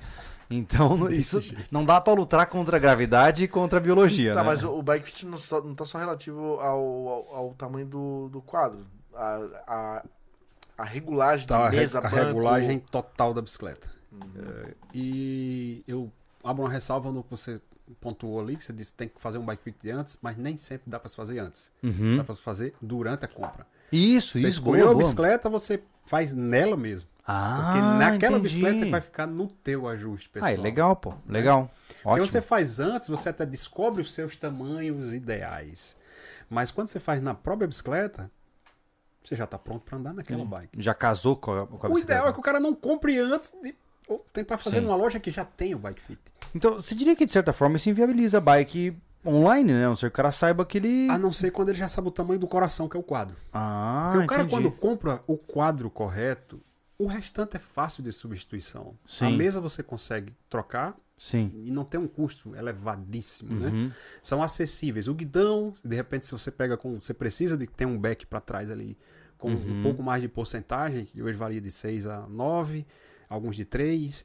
Então, né? A pegada, se você quer que fique mais próximo, se é o correto para teu corpo, que, ela, que o guidão venha mais para trás e o que você comprou na bike na internet, ele é- tem um pouco menos de, de, Entendi. de offset e você consegue trocar o guidão mais Uhum. fácil. Tem que trocar a bicicleta inteira, de repente mandar a bicicleta toda para a loja do cara, né? Faz sentido. Então, o primeiro ponto é você comprar o quadro do tamanho, descobrir o tamanho correto do seu quadro. Existem umas fórmulas aí que, que a gente tem, uma nomenclaturazinha, que a gente mede o tamanho do cavalo, que vem da virilha até o calcanhar. Você, com essa medida, você faz um cálculo. E você descobre o primeiro rastro desse tamanho. ah, Não é entendi. o tamanho exato, mas você já consegue identificar o tamanho correto nesse, nessa primeira formulazinha que a gente tem. Eu não vou conseguir desmiuçar ela aqui para você agora, mas eu tenho um salvo. Ah, e olha nessa medidazinha você já pega o primeiro norte. Ah, é para ser esse. O segundo ponto, quando o cara vai comprar a primeira na internet, é que ele tente testar em alguma outra antes de comprar. Uhum. Né? Porque às vezes o cara, a primeira é aquela da internet. Né? Hum. Então o, o risco do cara comprar errado aumenta altíssimo, bastante. né? Aumenta É. bastante. É. E aí acertou tudo, acertou a frente da bicicleta. Ah, o quadro, porque existem profundidades de top tube diferentes, dependendo da marca. Certo. Quando fala modelos de quadro também, a Red Trail, que é sem suspensão atrás, sem amortecimento traseiro ali, ela, para uma, uma full, que é a bike que eu, que eu tenho uma, ela, o top tube ela é um pouquinho diferente. Às vezes, o mesmo tamanho do quadro, um 17,5 na HT, um 17,5 na full, ele tem uma milimetragem um pouquinho diferente. Entendi. De um, de um quadro para o outro, de uma bicicleta com o mesmo tamanho.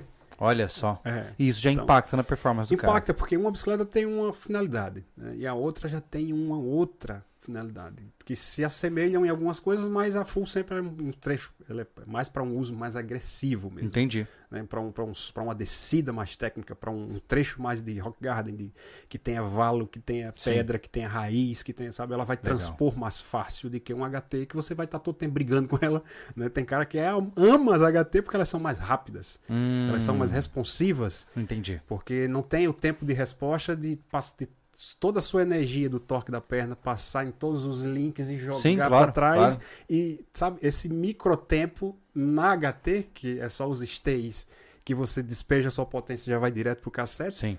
Então, ela é bem mais rápida a resposta, né? Entendi. Se torna muito mais arisca. Eu não conheço HT. isso na prática, mas eu senti isso em diferença quando eu migrei da, do alumínio para fibra. Sim. A diferença é drástica, assim. A bike responde de imediato, assim. É impressionante, né? Muito mais rápida, muito mais responsiva. É. E finalizando, canote, né? Às vezes tá tudo certo na frente, mas o posicionamento do sentado o cara tá errado. Hum. E tem solução para isso. Existem os canotes com offset para trás.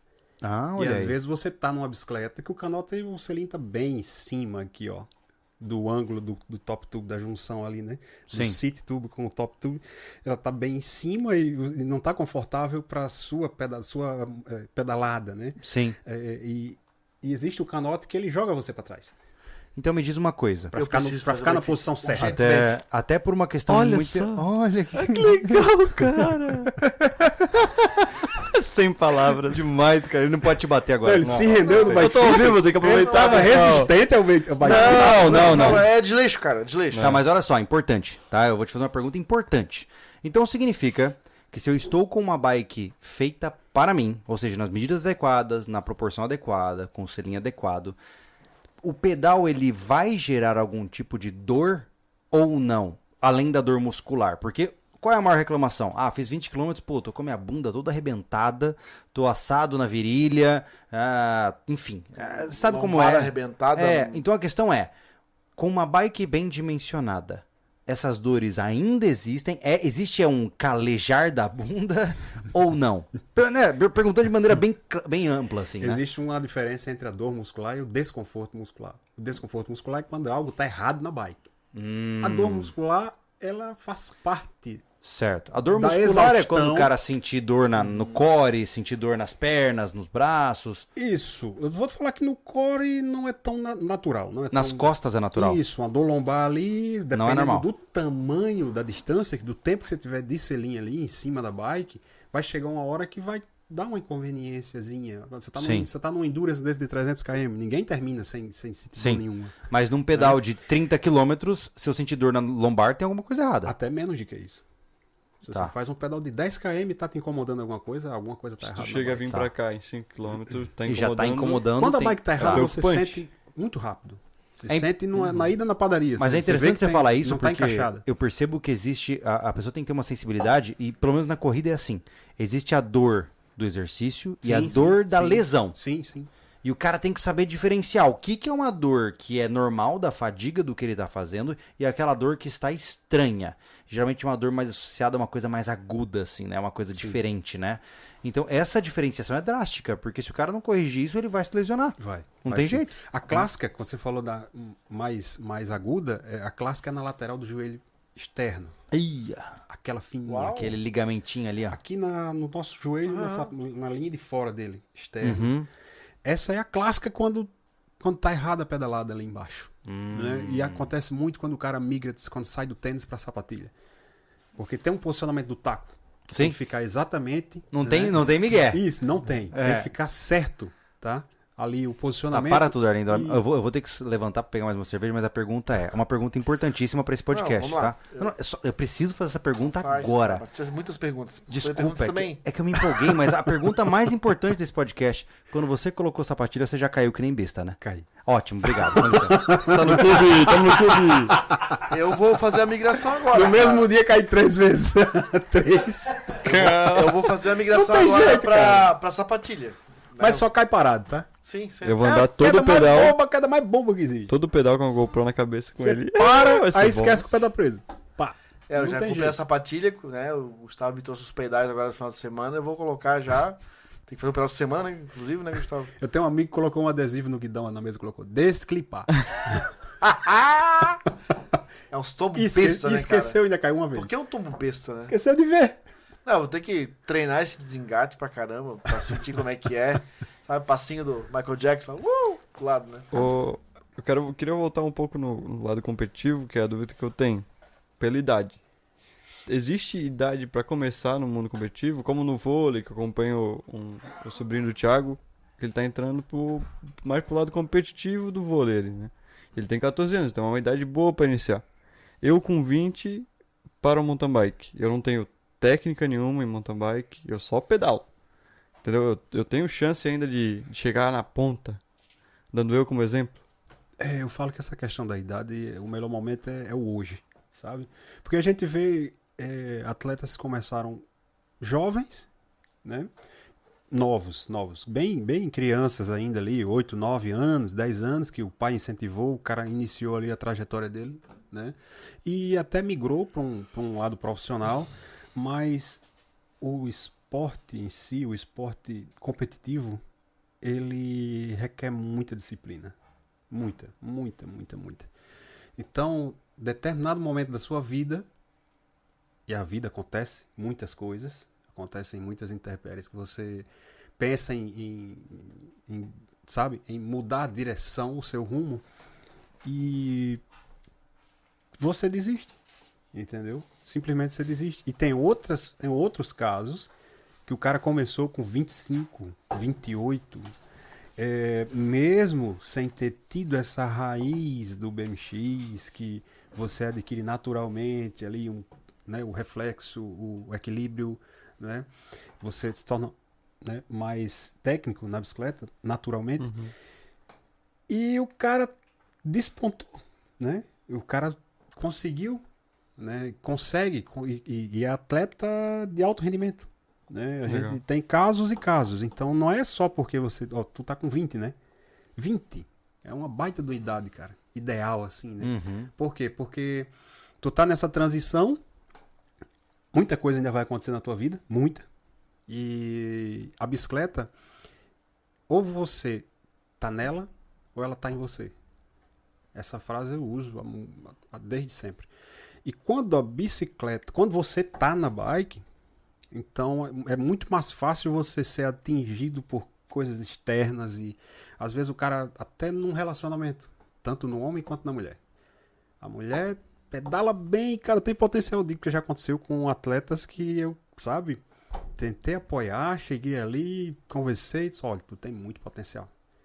Tá? Tu tem, tu é muito promissora. E arrumou um namorado, o namorado tirou, tirou ela da bike. Sabe? E a mesma coisa também nós homens, cara. Às vezes não é nem namorada, às vezes é esposa, sabe? O cara tem a vida dele, né? Sim, e, e simplesmente uma condição externa faz com que você desmotive de tal forma que você se desconcentra, você perde sua disciplina e você passa a não treinar mais com aquela periodicidade que exige para o atleta. A pandemia veio pra isso, né? Quantos caras pararam de treinar? Eu fui um deles, pô. Sim. Eu tava treinando forte pra uma prova, a pandemia cancelou a prova. Eu fiquei, foi seis meses, oito meses sem correr, cara. E no, Larguei. meu ca... no, no- no caso da bike, quantos compraram rolo para não parar de treinar? É verdade. Eu nunca É vendi mesmo? tanto rolo de É ciclismo mesmo? na história da bike. Caraca. só. As empresas não davam conta de fabricar. Os É fabricantes mesmo? não davam conta de, de entregar a quantidade de rolo que a gente vendeu. Que o pessoal não parar e ficar pedalando dentro de casa. É. Olha só. eu, eu lá na ilha, né? Ainda morava, Explodiu. Ainda morava em Floripa com o Cleiton. Aí a gente saía 6 horas da manhã pra ir pra trilha escondido, máscara na cara porque não podia sair na rua sem máscara, tinha essa parada, né? Falei, Cleito, vambora, cara. Não pode ficar sem pedalar. Sim, sim. Aí ia pra trilha da Praia Brava, lá subia, tirava a máscara e tocava. Ah, vai que tem um polícia aqui. Não vai ter, cara. Não tem chance de ter um polícia. Aí nós ia pra trilha, subia e ficava lá Aham. dando volta na pista de motocross. e Cara, era isso, Concluindo, porque tinha um o- jeito de... Aham. Concluindo o ponto aqui que eu, que eu mencionei. E a outra versão é quando a bike tá em você. Quando a bike tá em você, nada te tira da bike. Nada. Você sente uma abstinência quando você fica sem pedalar. Uhum, uhum. Sabe? É, é- cria um vício saudável dentro de você que é inexplicável. Uhum. Sabe? E quem tá me ouvindo agora que sente isso, sabe o que eu tô falando. É, é o refúgio do Ela cara, mobiliza né? você. Sim, sim. Você, você hum, sente falta daquilo, aquilo preenche você de certa forma, sabe? Aquele, aquele momento ali que é só você e a bicicleta. Uhum. A bicicleta é muito ingrata também. Você tá num nível de performance muito bom, para 10 dias e me diz como é que Já era. ficou. É que nem corrida, É cara. muito ingrato. Mas é uma ingratidão, cara, que você. sabe aquela sofrência que você não cansa de gostar, cara? Eu gosto de apanhar, né? Isso. Basicamente. Eu acho que todo atleta no final é um pouco masoquista, porque É. não tem jeito, cara. não, ciclista é jeito. masoquista. Eu fiz até um É. vídeo uma vez no meu, ri- no meu rios e coloquei isso. Ó, É ciclista tem tudo a ver com masoquista, só É. muda um pouquinho a nomenclatura. É, é, no- na, na corrida, é, se eu tô equivocado, é assim, ó. Perdeu uma semana, perdeu um mês de treino. É assim. Pulou uma semana de Punk. treino, um mês pra trás. Punk. É no mínimo, né? Então é, não tem como vacilar, né? Sim. Mas, ô, ô Thiago, temos perguntas aí, cara. Quer mandar pra gente o que o pessoal tá perguntando? Inclusive, quem tá no chat aí agora, fique à vontade pra mandar perguntas. Vamos trocando uma ideia com o pessoal também, né? Acho que é importante. Legal. Ah, tem pergunta assim, o, o Gorgônio, o nome dele aqui, é, ele perguntou sobre bike, é, fat bikes, se é indicado para estrada de barro ou mountain bike é realmente melhor. E também pega o gancho porque o pessoal foi indicando pro, pros guris fazer a praia do cassino com fat bike. Tá. A fat bike ela foi criada para andar na neve, né? Não foi feito ou, pra areia? Ou na praia, né? Olha Ou aí. na- é. Então, assim, o pessoal adaptou a FET para uso em trilhas e gostaram da experiência, né? Pra quem não sabe, o que é uma fat bike? Fat Bike é uma bicicleta que tem um pneu bem mais largo e um quadro. Ela Tipo tem de uma um Fiat 147. Ela tem uma assim. estrutura. Lembrei o pneu 145 13 do 147. Nossa, ele vai longe, Esse né? bicho é velho, cara. Que que isso, cara? Esse Tem bicho tem do 80 Gustavo, anos, cara. Esse bicho tem uns 80 anos, cara. Bem, Tá me chamando de tá velho? mascarado, é um Tô, com- tô com 22, cara. Que isso? Pô, tudo tu volta lá atrás, pô. Agora estamos falando em Cossel, agora Tá, falando vamos em falar do 147. 500, pode ser? Novinho. Mas é uma bicicleta agradável para uso na terra porque ela é muito confortável. Tá? Mesmo sem suspensão, assim? Mesmo sem suspensão. É porque é muito o, ar, O pneu né? compensa tudo. É tanto que ela usa uma média de, de 13, 14, 15 libras de ar em Olha cada só. pneu. E compensa.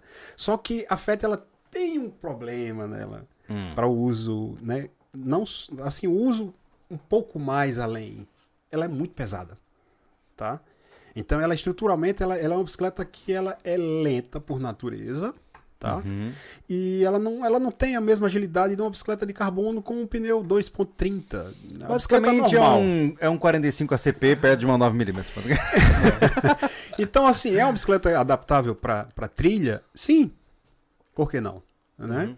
Mas o cara que vai usar ela, entenda-se que, a prim- primeiramente, a coroa dela é bem pequena. Normalmente elas vêm com 28 ou 30 dentes na coroa, vem bem reduzida, até para compensar, para se tornar mais confortável a locomoção. E quando o cara pensa em um. Não vou nem falar em performance, né? Mas o cara pensa em fazer um pedal que dure um dia inteiro, como normalmente é os nossos aqui, né? Que tem muita elevação, então você passa mais de 5 horas você passa frouxo em cima da bike, né? Quando você vai fazer um, um giro aqui. Aí na FET, para você arrastar ela durante todo esse tempo, sem amortecedor e tal, e com aquela peculiaridade, o pneu dela também, se o cara for fazer uma curva de alta descendo, ele tem uma tendência maior de escorregar, de perder a muito frente. gran- é muito balonado, né? É muito balonado, ele é muito, muito arredondado. Uhum. E isso limita muito ela. Nestes pontos que eu mencionei. Mas é uma bicicleta agradabilíssima para pedalar, né? Imagina o conforto. Deve né? ser gostoso, sofazão deve ser, É, né? bem confortável. É, bem que massa. confortável. Você chegou já a ver uma dessas, Anderson? É Já uma vi, coisa que eu não tenho curiosidade. Eu também nunca sentei em uma, Eu cara. não tenho nem curiosidade. Ah, eu quero ver como é. Sabe, sentar em cima e falar, nossa. Mas é Massa. gostosa, é agradável de pedalar. Massa. Primeiro que ela tem um posicionamento assim meio chopper, né? Você fica sentado um É, eu pouquinho vejo mais é. pra trás, o selinho ele é um pouquinho mais inclinado, o seat tube é um Uhum. pouquinho mais inclinado pra trás, então você fica numa confortão mais uma, uma Mais posição comfort, mais assim. comfort, meu. Aham. Ah, entendi. O que mais nós temos aí, Thiago? Manda pra gente. O Vales Bike, ele, pergun- ele pediu pra falar um pouco sobre All Mountain. All Mountain. Ah, eu acho que o pessoal é do Portugal. A a Vales Bike é uma moça, se eu não me engano, lá de Portugal. É, ela perguntou se a gente já falou sobre All Mountain. All Mountain. A gente não falou em algumas opções. A gente tava falando ali atrás sobre as modalidades e paramos na, na, na MTB e, e dali não falamos em ciclocross, não falamos em ciclismo de estrada, né? Então Sim. a gente não pontuou algumas coisas porque a gente saiu do assunto assim, né? E, Normal, aqui é normal. Mas o All Mountain, é uma cara, modalidade. Isso, é uma modalidade onde a, a- a bike ela possui suspensões bem mais longas. Ela é quase um DH, um downhill, né? Uhum. Que é mais Tá, uma modalidade que a sim. gente não pontuou lá atrás. É muita coisa, né? Quer descer o morro Isso, alucinadamente. a gente tem Tá. uma. então, a, a bike de All Mountain, a gente tem até uma no nosso catálogo, que é muito bem configurada, o setup da bike é excelente. Ela possui naturalmente as suspensões mais longas. Normalmente, uma bike de, de XC, XCO, ela vai ter 100 milímetros de curso de suspensão. Algumas exceções, o pessoal prefere 120, que é o meu caso, eu uso 120 para ficar mais um pouquinho mais longo Uhum. ou no máximo 140. né? Tá. Aí já vai, já vai saindo da, de uma, migrando para uma outra opção de bike. Quando passa para cima de 140, já é considerado all mountain. Uhum. É uma bicicleta que ela já tem uma pegada diferente. Por quê? Porque ela aguenta mais impactos em trilha. Ela, ela é construída para transpor melhor os Ah, obstáculos. tá. Ela tem mais cursos nas suspensões, mas ela não é ainda uma downhill, uma Seria DH. como se fosse o foco dela é mais focado em, em, em- em obstáculos e não em velocidade. Sim, até Ah, pelo peso tá. dela, que é diferente de uma full Ah, né? entendi. uma, uma entendi. full suspension, que seria a bicicleta que está antes dessa. Uhum. Também tem amortecimento traseiro e dianteiro, mas ela é bem mais, mais leve a construção de, de Tá. peças, as suspensões por serem mais curtas, com menos, menos dimensão, ela, ela consegue agregar um, agregar um peso melhor na bicicleta, né? Consegue, Uhum. consegue colocar equipamentos um pouco mais leves ali. Tá. No degrau da All Mountain, respondendo a, a pergunta da, da seguidora, é exatamente essa bicicleta que ela fica entre o- os dois mundos, né? Ela Uhum. consegue ficar um pouco acima da Full e um pouco antes da Downhill, porque a de DH realmente genuína, ela vai ter 180, 200 milímetros de suspensão. Então é uma bicicleta que a gente vê os vídeos da Red Bull, a galera descendo penhascos lá no Arizona, que Aquilo é muito o louco. cara né? diz, vai morrer, e a bicicleta bate embaixo e... Aquilo é impressionante de ver, é cara. muito impressionante, É. É, existem duas linhas do ciclismo que eu acho fascinantes. O downhill, mais extremo, né? Sim. E o contrarrelógio. Eu sou apaixonado por contrarrelógio. Mas eu vejo os preços e falo, infelizmente, ainda não. A All Mountain também possui pneus diferentes, né? é mesmo? Ela tem um pneu um pouco mais largo e mais Ah. garrudo, o cravo dele é maior, né? Olha só. Exatamente para ser mais agressiva, para ter mais estabilidade em altas velocidades ali, descendo e tal. Que interessante, cara. Quase todas elas já vêm com canote retrátil, né? Que é o canote que baixa. Pra que, que serve um canote que baixa? O canote retrátil, né? Boa, boa, você aperta um botão, ele abaixa, é isso? Ele não abaixa automático, ele abaixa com o seu peso, né?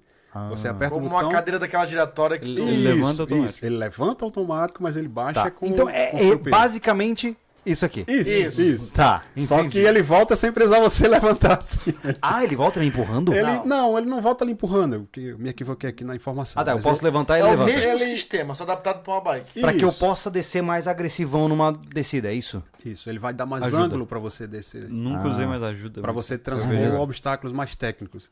Você vê que Você tem mais mobilidade de pé na bike. isso, a gente vê inclinações aqui, como tem em Minas, como tem em São Paulo, como tem algumas regiões tem inclinações bem agressivas para bicicleta, Uhum. né? Então, no momento que a bicicleta ela tá acima de 45 graus, ela já tá de um jeito, cara, que você tem que estar fora do selim e já tá lá para cima do pneu traseiro. Jogando, Isso. entendi, o Porque- centro pra trás. Porque você já tá na, à beira do, do capote. o, o capote já tá ali abraçando, já tá querendo lhe abraçar. A terra tá te chamando, vem. Isso, venha. Então, Entendi. o canote, ele, ele tem uma funcionalidade excepcional. Eu digo que eu sou viciado no canote. No, no canote, Ah, é? no canote retrátil, para mim, ele é essencial. Então, ele tem essa fun- funcionalidade em total neste aspecto. Você tá aqui, você chegou no momento de- da descida, Uhum. você não tem aquele risco de, com o canote normal, canote rígido ali, Sim. você tem um risco de na volta você então, dar uma acertar- enganchada. Acertar aquela sabe? parte ruim ali. É. Dá uma enganchada, não é, não é natural, mas enganchar o, o, o bretelle ou a Ah, bermuda, às vezes bastante. acontece. Entre o lycra e o almofadado É, ali, né? Exatamente. Aham. Quando você volta. Tá. E aí, no uso profissional, numa prova e tal, você não pode perder esse tempo ali de estar correndo um risco Claro, de estar se enganchando no selinho e tal. Então, Justo. por isso que a, a quantidade esmagadora de atletas usam o canote Tá, retrato. Agora uma não coisa, é moda, uma é, coisa é legal. Ah, existe um. ah, Tá diminuindo muito, né? Mas existe um preconceito ferrado com as roupas de ciclismo, né? Só porque elas são coladinhas, Mudou né? bastante já. É. Já foi muito. Só que pior. assim, eu, Já eu foi, acho é. interessante Já. porque quando eu Já comecei foi a... abominável, né? É. Total. É. Meu Deus. Quando eu comecei a pedalar, é, eu comecei a pedalar de bermuda e camiseta dry fit, né? Normal. E um dia eu tive a oportunidade de comprar uma roupa de ciclismo, uma jersey com uma calça de compressão e tal. Nossa, minha vida mudou assim. Primeiro que não tem nada balançando, né? Pior coisa que existe o cara pedalando e um shortzinho fazendo assim, ó. Ai, meu Deus, aqui não dá um desespero, cara. E outra, carregar uma banana de um lado daqui, uma autodextrina do outro lado, na jersey, né? É outra vida, né? Outra vida. Me diz uma coisa, pra quem tem preconceito com a roupa de ciclismo, ela é miguelagem ou ela realmente ajuda? Ela é funcionalidade total. Uhum. Por Tá. quê? Porque, primeiro, pelo forro, né, cara? Quanto melhor. Não vou falar quanto melhor a roupa, porque eu tô, né? Uhum. Mas quanto mai- melhor construído um forro, Uhum. o forro é o coração do vestuário. Uhum. Tá tudo ali. Tanto que, né, o, o, o Gary Fisher, ele falava uma frase icônica que ele dizia: um bom selinho é melhor do que um bom quadro. Hum, um selinho entendi. certo é melhor do que Aham. É uma, uma parte essencial. Então, qual é a parte que tem mais contato entre você e a bicicleta? O selim. Se você tá no. O selim pode ser o melhor que for, o mais confortável que for. Se você tá de bermuda, de calçãozinho e tal, você, Não você, tem milagre. você vai ter um período que você vai aguentar rodar. Você não vai conseguir, sabe, passar um dia pedalando de bermuda. Bermuda jeans, então. Nossa senhora. Ave? Maria. Eu já sinto, já assim, ó. Então, então Cada um por mais bruto que você queira ser, dizer, Sim. não, eu não vou usar um short colado desse aí. É Aham. porque o cara associava isso, cara, pô. Mas é tô parecendo que eu tô de necessário. maiô, cara, né? É necessário. colado demais. Isso, o, a questão da bermuda, às vezes o pessoal começa na bermuda, tipo assim, dá um pouco do braço a torcer na bermuda pra depois ir pro bretelle. É, tem muito disso. O Bretelli é massa, né? O bretelle, é, o bretelle é a performance total. É a vida. Agora o Porque- Bretelli sem jersey é macheza completa, só com os peitos assim pra fora, assim, uns pelos. Não, É, não. lembra, O peito tampado. lembra muito Queen, cara. aí. Jimmy Page. Só assim, baixava parado. você viradinho. Pô, a gente tá falando de um jeito que a galera que É. não quer usar, não vai usar. Nunca mais! Estamos se zoando. O que que é um Bretelli, pra quem não sabe, gente? Ah, o bretelle, ele é a bermuda, com, a bermuda adaptada com alças, Fica né? só de Bretelli Eu hoje, vou lá cara. botar o meu. Ah, Tô brincando. Não, não faz isso conosco. Nos ajuda. É a bermuda evoluída. Aham. Bretelle. Primeiro você vai pra bermuda, quase sempre é assim, né? Porque você já tem a restrição da roupa colada. E o bretelle, então. Cara, tem um amigo, tá? Que. Eu não vou citar nomes. Mas ele sabe, eu podia até citar nome na cachorrada aqui na brincadeira. Que a esposa dele chegou pra, pra ele e disse assim: No dia que eu lhe vi de bretelle, Ela repensou o eu casamento. não vou conseguir mais ter tesão em você. É porque se tem uma coisa feia, é um homem de Bretelli. Pensa, cara. É, foi. É feio, cara. feio. Não dá pra ficar sexy com aquilo ali, cara. Cara, Não. evita até de eu ver no varal. E, Inclusive, eu quero denunciar aqui que o Hã? Gustavo, quando vem de bike, ele só vem com esse BTL aí só pra deixar nossa vista Ah, é? queimando, cara. Não, o Gustavo, Ah, ele vem de bike, É ele bonito. tira a jersey e fica só de Bretelli andando pelo escritório de sapatilha. Cara, Que cena, hein? eu ainda, eu já falei, eu vou Que numa festa cena, fantasia de ciclista. Que Aham, cena, tá. cara. Andar de É, bretelle. pô. Não, não só de Bretelli. Aí fica feio. Que coisa horrível. Mas- Cara, mas é é interessante isso aí Falando. que o, o pessoal entra nessa pira do... Aquilo que você falou é, do, do lightweight mesmo, né? O pessoal entra numa pira tão grande de performance. Na Speed, por exemplo, é muito comum o cara tirar até os pelos da perna Sim. Pra não ter abrasão com vento, pô. Cara, tu vai falar em pelo da perna agora? Não, eu vou longe, meu É amigo. um tópico que tanto pra gente falar em pelo de perna. Mas eu vou te falar nada, nada mais libertador do que uma, pela- uma perna sem pelos. Você sente a Deve corrente ser. de ar, cara. É fascinante. Esse aqui é, é quase um símio. Ele- Eu agarro o vento inteiro. a resistência do ar. Tava dele- agarra o furacão. É. Gente, olha pra onde o assunto tá indo. Já tá chegando em perna pelada. Não, mas assim, ó. É porque acontece. Eu vejo assim, ó. Todo Oh, esporte. haja polêmica.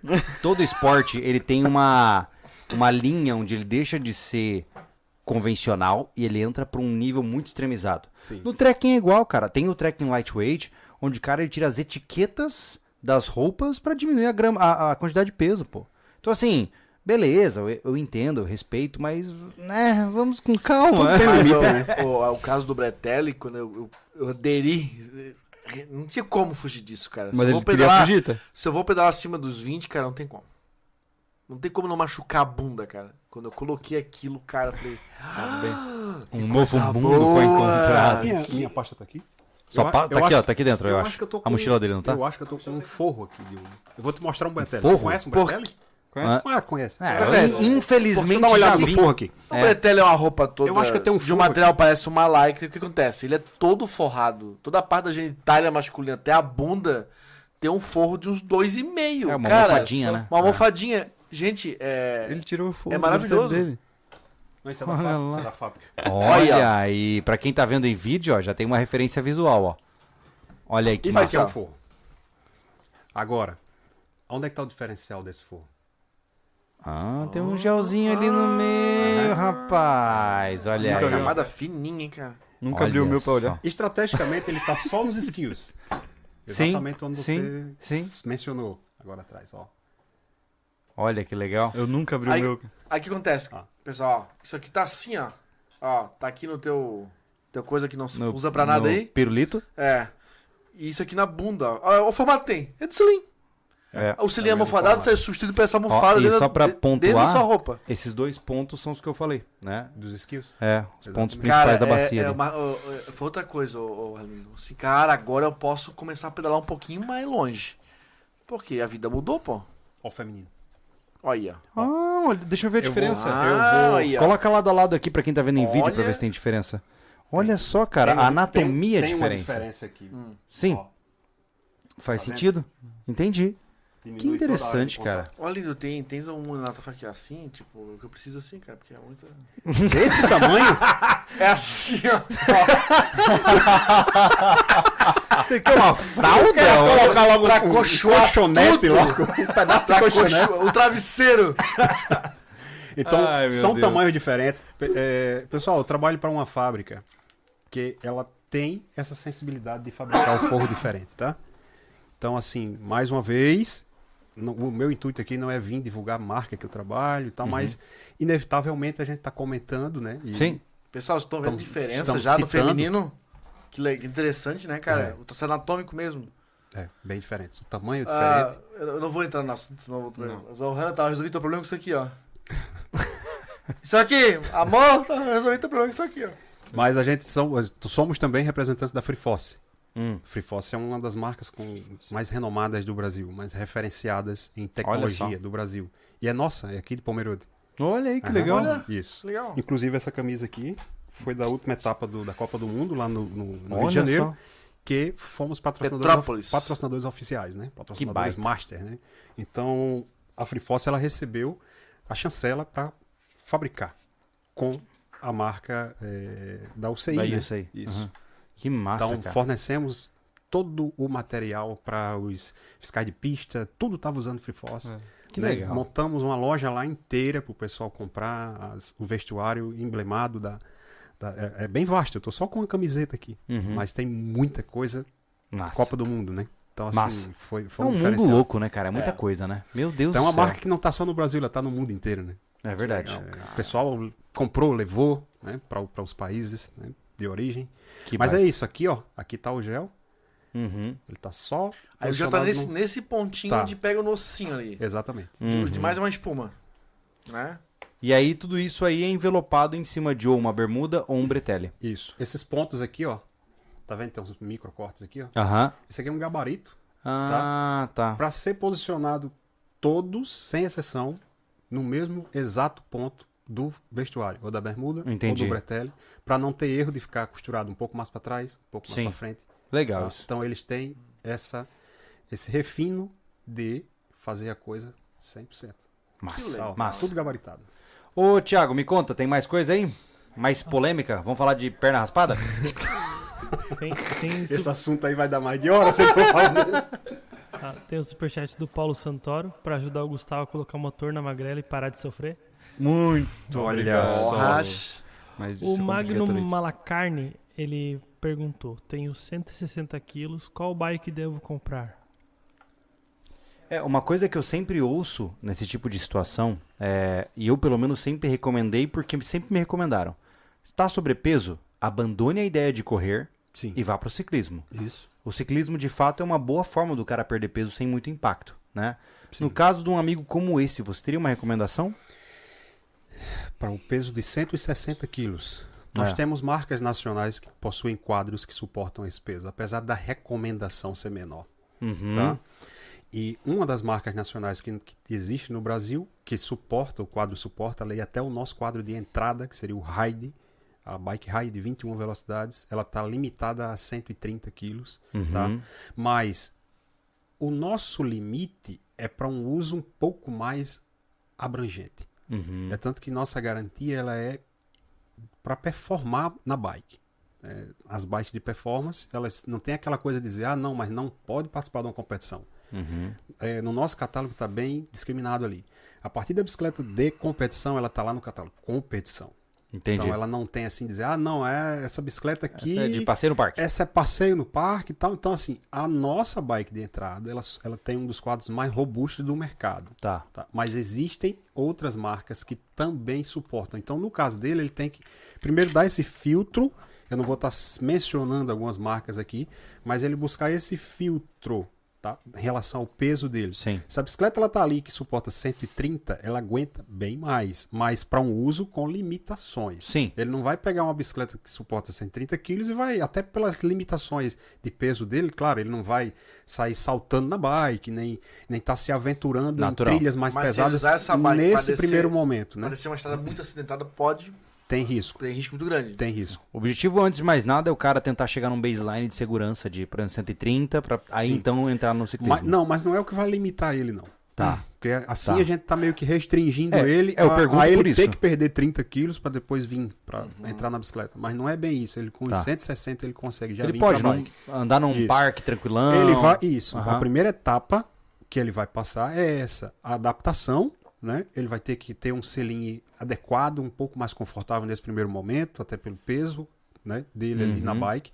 mas a bicicleta ela não tá fora dele por esta razão do peso, Tá, né? entendi. É, Eu até tenho até exemplos aí. Tem um, um ciclista chamado Dougrão, que ele tá no Insta.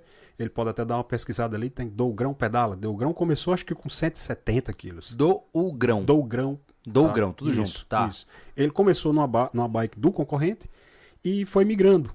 Uhum. Né? Foi migrando. Ele começou com 170 acho que quilos. 170 ou um pouco mais, tá? Caraca, É. mano. Uau. Nossa. Isso. E já perdeu bastante peso. Se a gente É, for não é falar. aquele que fica falando a frase do dia? Esse cara? Não, não. A da frase do dia é daqui. É de Gaspar. O nome dele? É, rapaz, é agora. O vídeo, o vídeo Como- tudo isso. A frase do dia é Como é cara que, grande, como é pedala que eu dei esse branco de agora, cara? bretelle, de tudo. É mesmo. Pedala um monte, cara. Aí O cara, deu, é- o cara é bom. aí. deu, deu Uma branco coisa- agora rapidamente aqui no nome dele, mas é, é Por acaso- Ele é está lá. de Santa Por acaso vocês falam do Douglas do Saia do Sofá? Por, o que fala Esse. aqui no chat? Eu acho que é. Não. Eu acho Não? que não, é o Dougrão Pedala. Esse tá falando também. Ah, tá, tá, tá. Tô viajando. É. Bom, Mas falando em peso, se você me permitir, a gente abre uma lacuna aqui, porque eu tive, eu tive uma, uma reformulação também minha, né? Agora recente. Do- do- em dois anos eu perdi 40 quilos. oh, Isso. E, e, assim, a bicicleta foi fundamental nesse, nesse processo, né?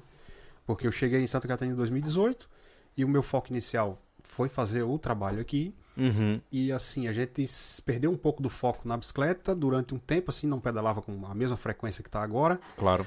E, e fomos ganhando peso, né? A, a culinária de Santa Catarina é uma culinária fora da curva, tá? Porque aqui, primeiro que, para quem gosta de doce, aqui é o paraíso, né?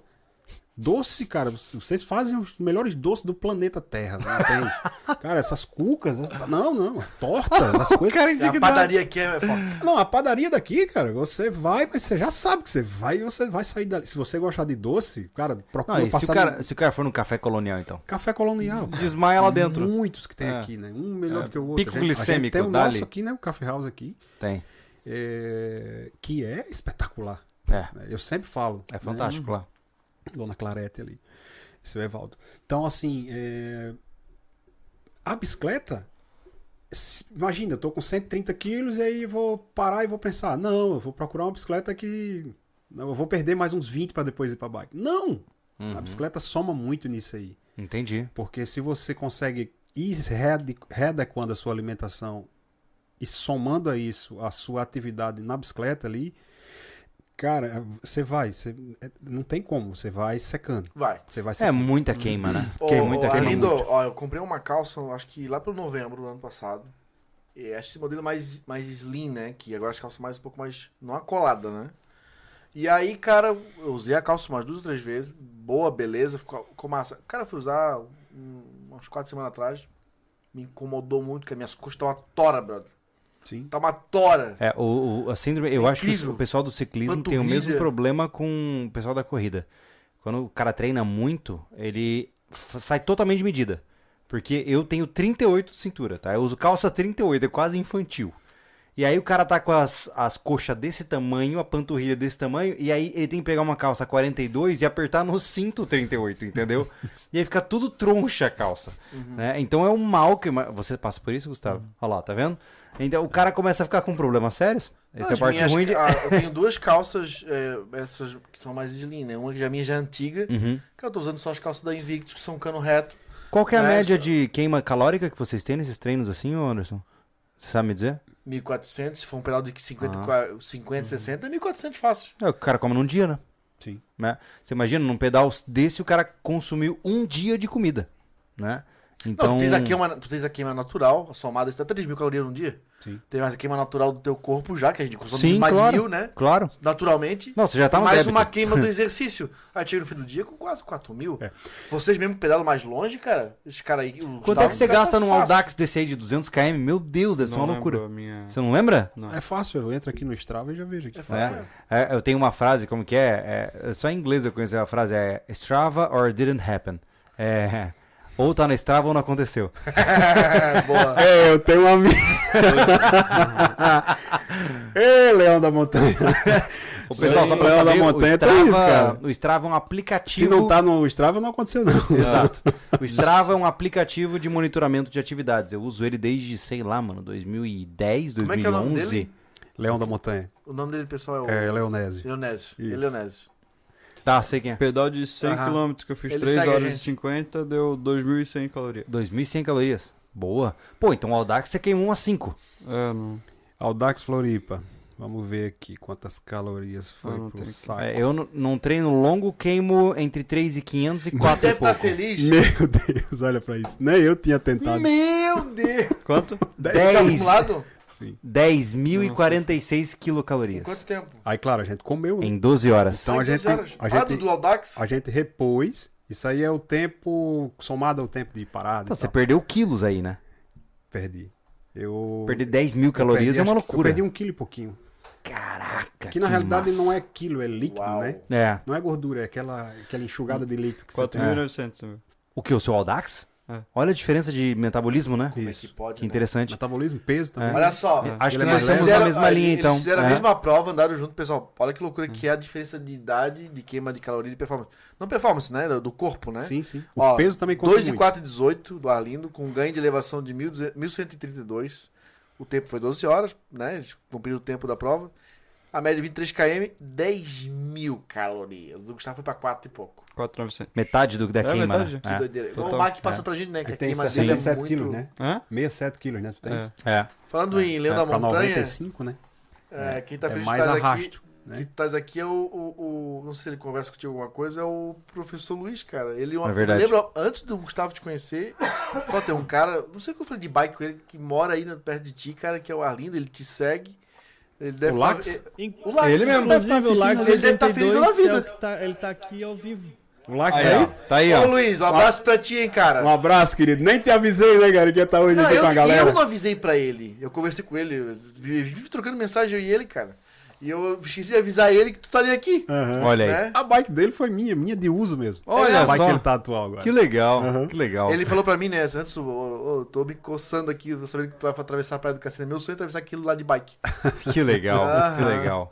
Luiz, Ô, um abraço, hein, cara. Ô, Thiago, me conta, Um abraço, mais- temos mais perguntas aí? É, só pra complementar, foi mesmo o professor Luiz que falou que o Douglas do Sai do Sofá é o mesmo do Grão Pedalo. Ah, tá. Ah, Ó, tá aí, se ó. falou, tá Aí, falado. E o de Falou, Gaspar é o tá Rafael falando. Obelix. Rafael Obelix é, É, o cara de o, Gaspar. Rafa, o Rafael Belix foi, deu um branco aqui agora. Não, Aqui não- tem mais uma pergunta do Danilo Soalheiro. É, boa noite, cheguei atrasado. É, tem uma bike da Sense. Ela fica pulando marcha direto. É normal ter que ficar fazendo ajuste sempre? O Gustavo já tá dando risada. Por que, cara? Que que é isso, cara? Aí. Aí é um. É que ele já sabe, amiguinho, tem as piadas internas dele. Ah, vocês são danados. pouquinho da história. O que, que tá acontecendo? Não, vamos Tô me continuar. sentindo excluído. tá, mas o que que acontece? Não, mas uma coisa não tem nada a ver com a outra, pô. Não, é, não tem. Não é Por porque. que eu a marcha pula? Eu vendia, é a última marca que eu trabalhei. Aham. Mas não tem uma correlação da marca com o ajuste de marchas Sim, da sim, marca. Sim, né? é da marcha. A- O ajuste de marcha em si deve ser alguma deficiência no pró- na própria transmissão. Uhum. Dificilmente vai ser um quadro empenado, ou talvez até Tá. pode ser uma gancheira empenada, que é o- o- a base que segura o câmbio, Aham. que se ela tiver empenada não tem cristão no mundo que consiga Que ajuste, regular, né? não consegue. Então o primeiro passo é ele realmente investigar isso, levar em uma oficina Aham. é, especializada, né, Mas é um fato para que. o- fazer essa regulagem e o próprio técnico ali, o próprio mecânico vai dar um posicionamento para ele. Tá, mas eu- assim, ó, uma pergunta, desculpa te interromper. Essa bike, só pra eu entender, ela é uma bike de entrada de mercado? Ele, ou- ele não falou o modelo, né? Ah, tá. Ele não chegou Mas é uma, é uma marca de entrada ou é uma marca que tem uma Não, abrangência não, longa? É uma das marcas nacionais de, Ah, de tá. renome ali. Tá, não, não, só pra eu entender, porque eu, tava, fiquei boiando. aham. Mas o Arlindo é, entortou, empenou, cara, tem que trocar o câmbio inteiro. Não. O câmbio, se tiver empenado, sim. Mas a gancheira, que é o que segura, que é, uma, é como se fosse uma trava de segurança ali, Tá. para quando o cara bate no câmbio não, não quebrar o câmbio em si. Ah, é Ele- aquela, ele- aquela guardinha ali. que aquela tem- guardinha. Tá, então, sei. quando empena aquilo ali, tem jeito. Tem uma ferramenta que alinha Ah. a gancheira e aí a bicicleta volta à vida, digamos Uhum. assim. Mas quando tá empenado, não, não passa certo as Tá, marchas. e me diz uma coisa sobre essa questão do ajuste. Ah, é natural o cara ter que levar uma bike pra uma manutenção, porque tem muita gente que acha que o cara comprou a bike só porque ele pagou 5 mil reais, a bike é eterna. É só botar óleo na corrente e É. bora. Me diz uma coisa, o quão frequente é a necessidade de deixar uma bike numa loja pra fazer uma revisão, um ajuste de marcha, de freio, na sua visão? Vai pela quilometragem que o cara roda. Aham. Essa pergunta ela é muito abrangente e muito Sim, sistemática, porque cada tipo de transmissão eh, tem uma vida, um tempo É útil. como um veículo, uma né? moto. né? Isso. Então, alguns têm uma vida um pouco mais precoce, que é o caso das bikes de 21 velocidades, e aí o cara roda, digamos que ela, uma corrente de 21 velocidades, ela aguente 3 mil km. Tá. Tra- trazendo isso para não uma coisa mais miunçada. Isso a corrente. A corrente, Tá. que é o primeiro item que vai pro saco. Tá. Corrente. Existe, tanto, tanto que tem uns medidores de corrente, que quando ele chega ali acima de 0.5, 0.6, já tá com a folga já que Uhum. Ah. é necessário que se substitua, porque aí começa senão a ela pular vai, marcha. ela vai começar a moer o, o O que, cassete. que é? É dilatação Uma ou desgaste da corrente? É dilatação. Dilatação. Ela é uma dilatação que também o elozinho de dentro ali ele vai criando uma folga, um desgaste Vai natural. desgastando. E aquilo ali começa a esmerilhar o cassete. Entendi. E aí você vai ter um Então, prejuízo se maior. passa do tempo de trocar a corrente, você vai acaba trocando corrente e É cassete. tipo trocar a correia dentada do carro, basicamente. o cara vacilou, perdeu o motor. É. Não é um prejuízo tão grande assim, mas, mas existem correntes hoje de 750 reais, né? Uma corrente de bike. É paulado. Como um cassete de 1.300 que eu vi ontem. É um pouquinho mais. É, não, não, não. Eu vi o básico pro meu. Sim. 1.300. Mas assim, ó, é, não falando na parte de substituição de componentes, tá? Tô com a minha bike, tô sentindo que eu tô trocando marcha, não tá respondendo direito, tá dando uma, uma engasgada na hora da troca. Ah, eu tenho que levar pra ajustar essa, essa, essa, esse câmbio ou É- não é comum desajustar? é necessário tá, levar para ajustar para ver o que é que está desajustando. Por exemplo, Tá. se a roldana ela der, como tiver com desgaste, que as duas micro, umas, umas catraquinhas que existem no câmbio, Uhum. Se elas estiverem com desgaste, já não, já, já não passa mais bem. Tá. Porque o- a finalidade dela é ela ficar rígida. Quando ela está com desgaste, ela começa a ficar mole. Hum, E aí a corrente, ela é muito precisa essa coisa da milimetragem da corrente. Sim. Quando você toca no câmbio que ele faz isso ou isso, o, a rodando ela não pode trabalhar junto. certo, ela não leva certo. corrente a vacada é tudo. Isso. Porque quando, ela, quando a rodando começa a trabalhar junto, ela começa a dar aquele trick-trick na trocada, né? Sim. Você toca, ela vai Dá trick, uma trick, trick, raiva. trick, trick, aí tum, sobe. Sim. Então dá um delay. Eu- eu- eu lembro que ponto que Era sempre tá- assim, ó, você subia duas marcas pra, marcha pra subir uma e baixava. O cara já se acostuma com Às isso. vezes, Normal. às É. vezes é cabo de câmbio, tá? oxidação do conduíte de câmbio. Nada é e simples, aí começa né, a ficar mais preso.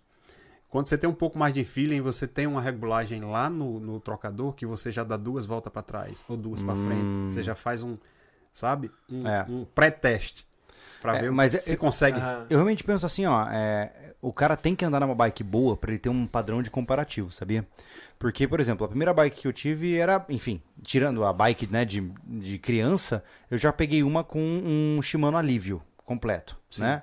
Eu não sei como é hoje, mas o Alívio era um bom grupo. É, né? é a minha É. que eu peguei. Então, Essa e assim, ó, cara, a responsividade era imediata, não era para o que eu conhecia. Então, batia, já subia, batia, já baixava, não tinha aquela de sabe, ficar patinando, né? E eu achava que eu tava abafando. E eu tive a oportunidade de pegar uma Specialized de Avenged, é, Avenger, Avenged, não lembro. Venge. É, Avenge, pra subir um trechinho, um test drive. Eu basicamente queria tacar fogo na minha bicicleta. Porque a bike custa 50 pau, mano.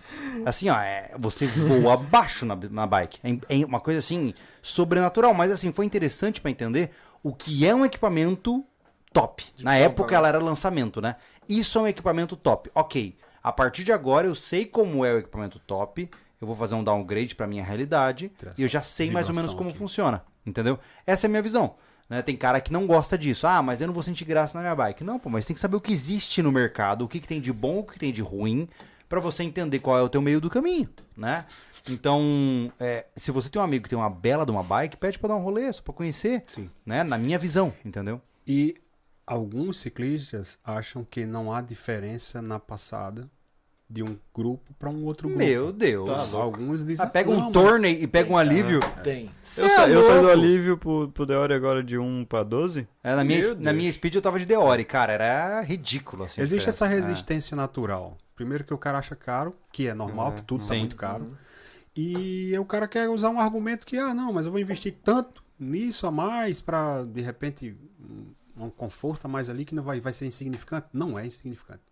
Uhum. É sensível quando você É. muda de equipamento. E é, o próprio Luiz agora. O Luiz, res- eu vendi a bicicleta para ele com a configuração bacana, que é o Deore. É Uhum. o mesmo Deore que o Gustavo tem. E simplesmente ele tirou o Deore e colocou o XT, que é um Deore também, só que é um Deore aprimorado, que já é um Ah. Deore de performance. Pô, então os, os nomes ficam iguais, né, cara? Na minha época era a mesma coisa, cara. Que massa, vamos saber que eu não tô tão longe assim. E ele colocou e sentiu, porque ele conhece já, né? Ele já colocou sabendo que ia dar um upgrade na Uhum. bicicleta. Que é mais rápida, mais Sim. responsiva a troca.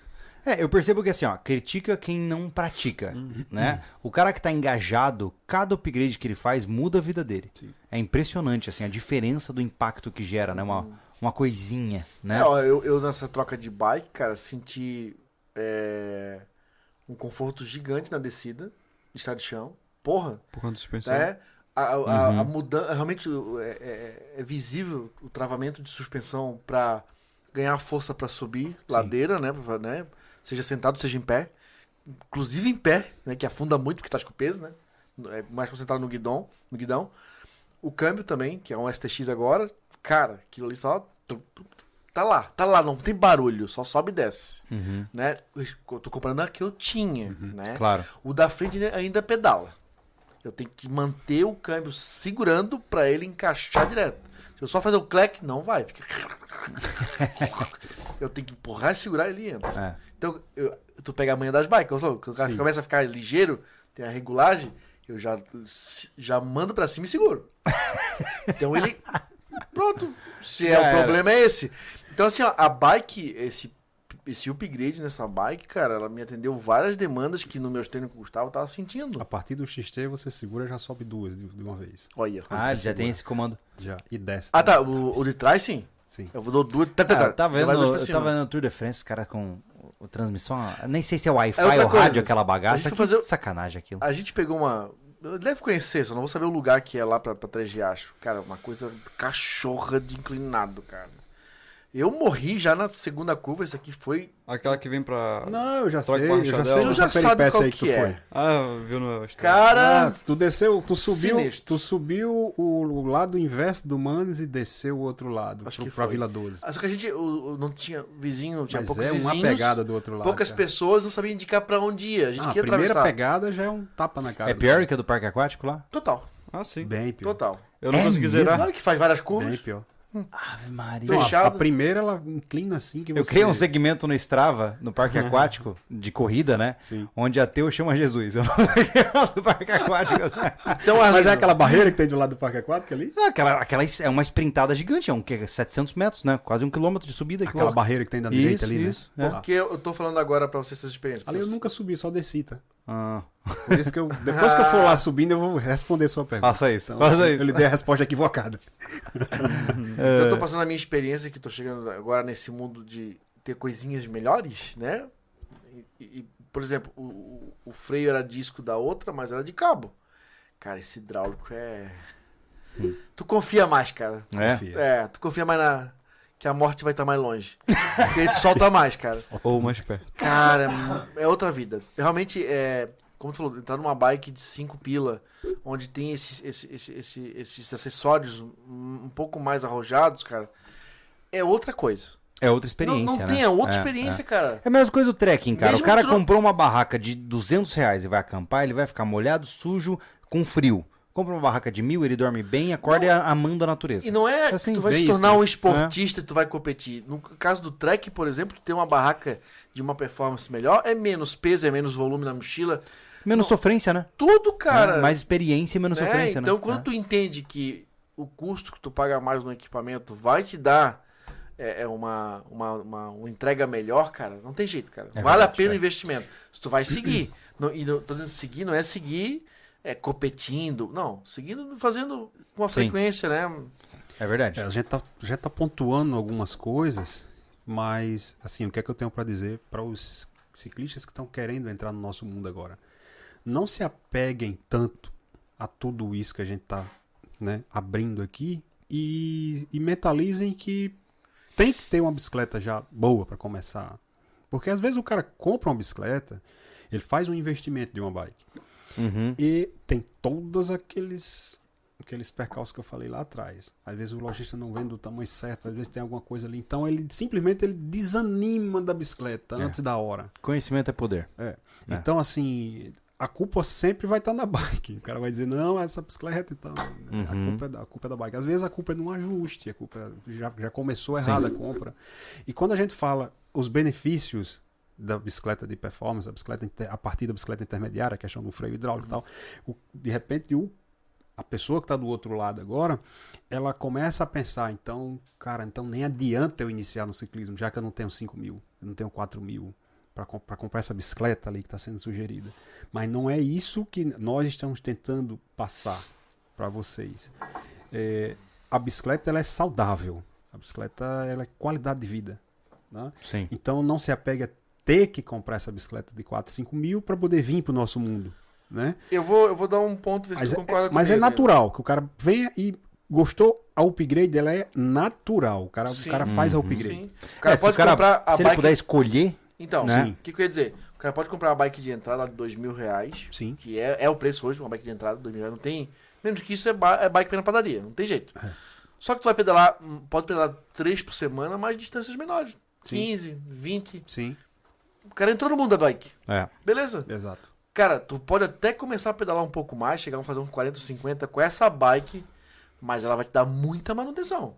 Você pode continuar no mundo da bike, mas vai gastar um pouco mais de manutenção, né? Aí você vai ter que fazer um cálculo se essa sequência de manutenções que vão começar a aparecer quebrar, por exemplo, corrente estourando, né? Aí catraca. É, a vida útil desses Pulando. componentes aí, por mais que seja um Shimano, por exemplo, ele vai pegar uma bicicleta dessa de 2 mil, aí vai ser Turner, né? Que é o primeiro de Aham. entrada Shimano, a vida útil é mais curta. Ele até vai aguentar fazer ali os pedais de 50 e tal, e, e- e tendo a, a- a- vai ser mais precoce a, a Uhum. quantidade de trocas, né? Sim. Mas não é uma bicicleta que vai quebrar no meio do caminho ali já. Né? Se ele for para uma de mil reais, eu nem aconselho. Que, Sim. Aí não vai ter uma Não experiência. existe mais uma bicicleta segura para dizer assim, eu vou comprar essa e vou gostar do mundo da bike, abaixo de dois mil. Que loucura É isso, uma né, cara? polêmica que eu tô causando aqui. Mas- Mas, Não, mas é certo, os cara. exemplos é esse que a gente vê. O cara compra a bicicleta ali de mil e poucos reais. Eu quero só abrir uma exceção aqui, tá? Vai, vai existir a bicicleta abaixo de dois mil aí, resistente no mercado. Mas, na sua maioria das vezes, do próprio lojista que fez a montagem. Quando, é um, Uhum. quando é um lojista que tem um capricho Tá. tá? Às vezes ele consegue fazer uma montagem ali com um setup de, de peças honesto, nem tudo Shimano e tal, mas consegue entregar uma bicicleta até 1.500 reais que tem uma certa resistência, Uhum. sim. Também não vou generalizar aqui que a bicicleta que presta é só a bicicleta de 2.000, não. Sim. Porque a gente tem casos até aqui mesmo em Santa Catarina que lojistas, até parceiros meus, conseguem ofertar uma bicicleta que ele montou. Ele comprou o quadro Sim. de uma distribuidora, ele comprou as Sim, peças sim. de outro é lugar. custom, né? Isso, Uhum. ele, ele customizou e ele consegue entregar uma bicicleta honesta ali por 1.500, 1.590 reais. Então, é, é- essa coisa de encontrar a primeira bicicleta nessa faixa etária só vai dar um pouco mais de trabalho pro cara. Certo. E o risco de errar é maior. Entendi. Ele comprar uma bicicleta que não vai satisfazer ele. Então, quando ele partir para esse princípio ali do 1900, ele já vai comprar a primeira bicicleta de marcas renomadas, que é o nosso caso, é o caso da Ciência, é o caso da Hora. Eu vou montar. Entendi. Agora eu tenho que falar da- dos meus Sim, concorrentes aqui, claro. né? vai encontrar bicicleta Caloi também, Sim. Groove. Então, ele vai encontrar um nicho de bicicletas robustas a 1990 Entendi. tá? Então, a partir dali, a zona de risco dele de entrar no ciclismo e sair do ciclismo por erro na primeira compra, ela diminui drasticamente a Hum, partir dessa faixa de preço. Certo. Mas quando o cara compra abaixo de dois, então ele- um risco é muito, sabe? Acho Fica que mais, fica mais nebuloso o negócio. Fica, É. fica. Porque tem casos aí de bicicleta, por exemplo, de 1.200 reais, de magazine, não é de lojistas, é magazine que vende. Aí, aí eu não vou citar nomes. Que o cara, na primeira pedalada, o braço do pé de vela cai. Ah, aqueles braços de plástico, né? Sim. De Sabe? plástico. Então, assim, o cara na primeira pedalada já tem uma experiência negativa dessa, de voltar pra casa empurrando uma bicicleta. Ah, é uma tristeza. Pô, ele já quer jogar a bike fora no caminho pra casa, É verdade. sabe? É verdade. Senhores, estamos com duas horas e meia de Olha conversa. só, cara. Olha que loucura. Eu queria que o Thiago pudesse nos passar as perguntas que estão ali agora. Sim. A gente vai mandando um tiro, tiro e queda aqui pra gente tentar ajudar essas pessoas que estão com dúvida também. Bora. Vamos lá, Thiago? O Alisson Fabrizer, boa noite. Bikes urbanas para ir trabalhar. Quais as dicas? FET é uma boa? Sete FET, FET. é uma boa? FET é uma boa pra trabalhar. Pra trabalhar, a dificuldade que ele vai ter vai ser quando for trocar os pneus, né? A FET é aquela que a gente conversou, Isso, é, pneuzão. pneuzão. Ela é confortável e tal, Mas, mas, não a, a, a mas vai pagar mobilidade- mais por uma característica que ele não vai usar é, na A cidade, né? mobilidade dela pra rua, ela vai ter as limitações, né? Uhum. Então, assim. Mas sejamos honestos, pra um commute, ou seja, casa trabalho, trabalho casa, uma hora 26 simplesinha uma dá 26 conta, né, cara? Dá conta, dá conta. Né? que mais, Thiago? Inclusive o Danilo mandou outro superchat falando que o modelo da bicicleta dele é 2020, 21 marcha. Já trocou três vezes a relação. Ela escapa nas, ah, nas marchas do extremo. Estou no impasse se compro uma relação melhor ou troco de bike. É o mesmo rapaz, O rapaz da outra Sense, acho que é o né? nome. Cara, o É. problema tá na relação dele, cara. Mas trocou três trocou vezes de relação? já. Cara, aí é assim. Aí eu preciso. a gente precisa abranger mais esse negócio. Então já existe um percentual de causa que pode ser o quadro, tá? Ah. Pode ser o quadro desalinhado. E aí ele come muito a relação. Não, aí ele não, ele não vai regular bem. E aí o cara vai trocando, trocando, trocando, achando que é gancheira. A gancheira não compensa. esse Não vai ter empenho, relação no mundo que vai se adaptar a um quadro empenado. Porque tem os tá stays. É, tem os stays superiores e tem os chains stay, que é os de Uhum. baixo, que é chain corrente, stay, Sim. tubos. E aí esses esse gancho, se ele não tiver 100% alinhado, gabaritado, como a gente fala, não não tem cristão no mundo que consiga, sabe, regular Entendi. bem essa bicicleta. Porque não tem jeito, vai sempre Não escapar, né? tem, não tem, sabe? Então, já cabe uma investigação mais aprofundada para ele entender, até porque a bicicleta está na garantia ainda, Aham. para ele buscar essa, essa avaliação Tá né, aí. por um profissional que agora, agora sim, como ele falou que já trocou três vezes e continua Sim. persistindo no mesmo problema, pode ser o quadro. Então mande aquele e-mail muito bem estruturado para o fabricante para ver o que você pode fazer, meu amigo. que mais? Olha, de pergunta não tem, só mandar um abraço pro Matheus Luiz, que tá acompanhando, tomando um tererê na Serra Fria de Minas Gerais. Eita, nós, em Minas Eita, Gerais. coisa boa. E tem o René Rachadel. Um abraço, Matheus. É, ele falou um abraço pro Anderson, que encontramos no Morro do Milho esse fim de semana. Ah, Cara, muito Olha sendo bom, ganhamos o nosso dia. Tenho que, Valeu, enviar, rapaziada. Foi um prazer conhecer vocês. tenho que enviar umas fotos que tirei dele, pra onde eu mando.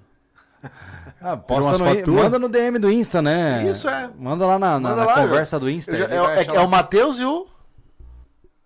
Não, quem te encontrou no Miller foi O o... René Rachadel. Tá aí. René Rachadel. Ah, o de Nova Trento. No Insta, cara.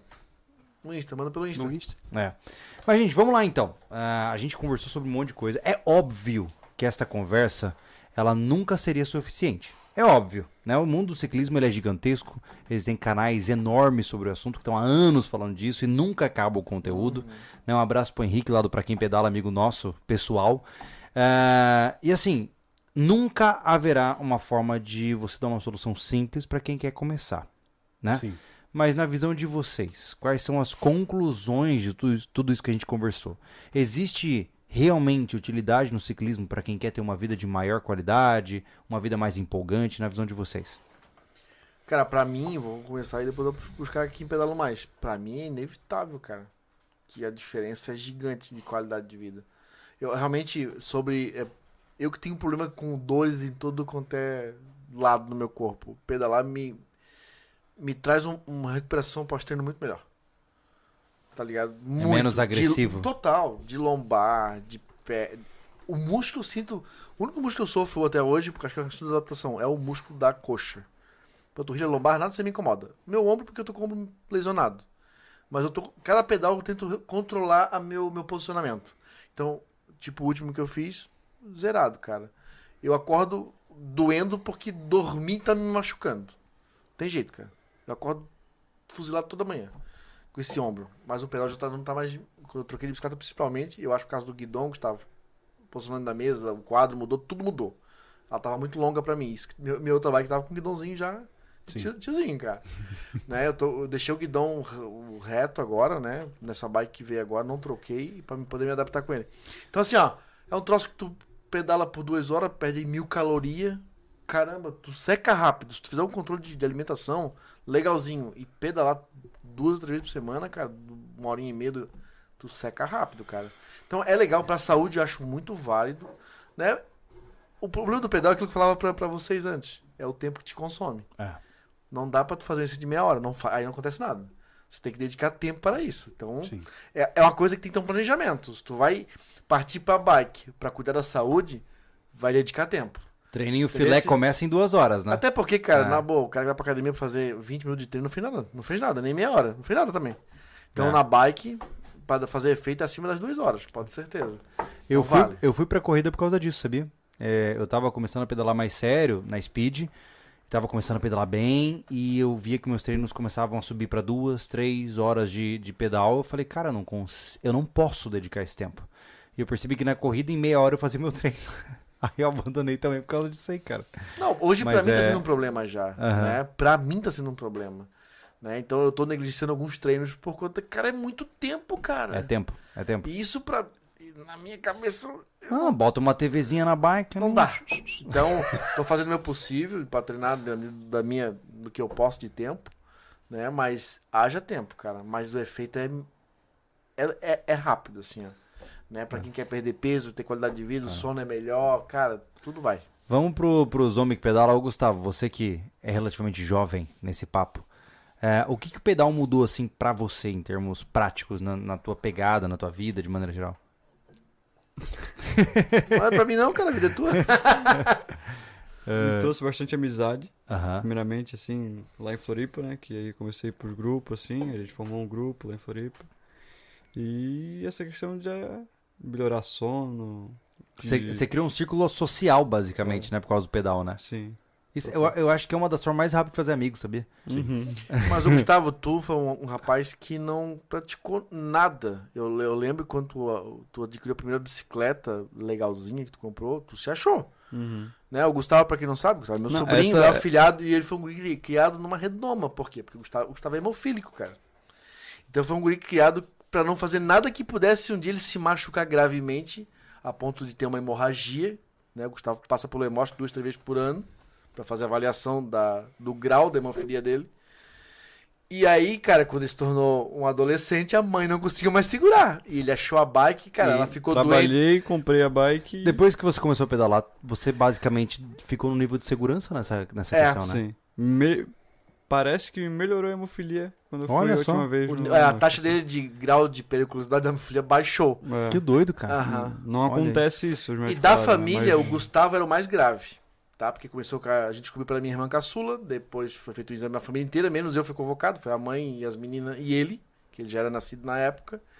E a mãe está por que teu filho vai ficar fora? Porque a médica já calculou a, Uhum. a, a- a- né, a tabelinha do XY, só teu filho já tá, na minha cabeça, tá fora. A mãe não tinha, né? Se descobriu que veio do pai, então passou para as meninas. E o Gustavo, consequentemente, né? A minha sobrinha não teve também, a filha da Aline, que foi por ela que a gente descobriu, né? Como eu falei. E o Gustavo era o mais grave da galera, entendeu? E tá aí, ó. É, eu Olha não só. posso fazer nenhum esporte de contato físico. Uhum. Não é recomendado. Tem que fazer tênis ou natação. Então isso não combina comigo, eu vou pra bicicleta. Pô, vai, Não, que- vai pro beach tênis, cara. Que- beach não. tênis. Mas assim, ó, que- é que os médicos lá do Hemosc não imaginam o que tu faz. Tu fala que vai bicicleta, eles vão ficar. Tá, é maluco. Porque tu toma um tombo a 35 por hora, tu pode te quebrar inteiro. É uma moto, cara. É. Então, tá fora já o, o, o- o esporte que estão te indicando Já de tá novo. restrito pra ele. então. Total. Sim, é não, verdade. bike totalmente restrito. É verdade. Só que é uma, hoje ele é um homem, ele assume esse risco, né, Isso. cara? Não tem jeito. Ele dirige carro, um acidente pode ser fatal, não pela batida, mas. Tá vendo? Para de fazer drift nas curvas ali, que eu vi. Né? Então, É, cara, é. tá aí. Vida louca.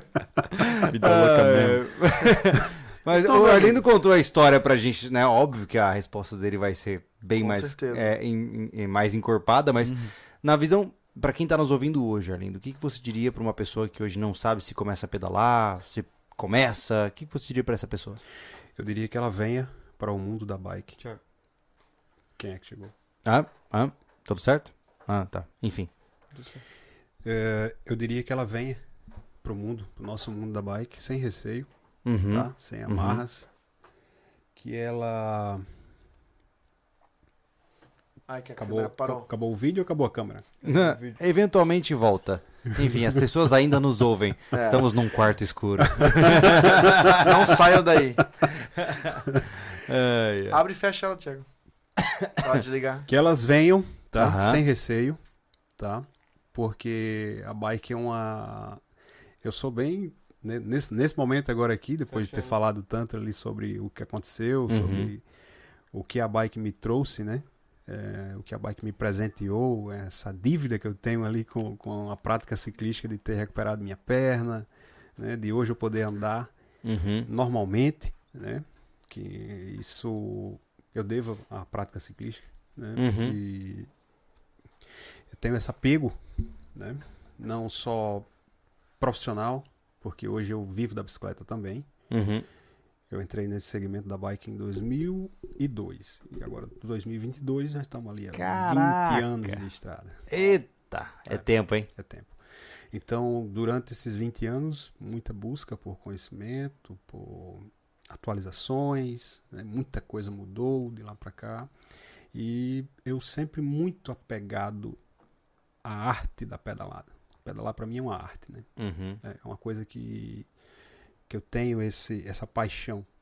Então, como é que eu vou dizer a uma pessoa que ela não venha para essa experiência, né?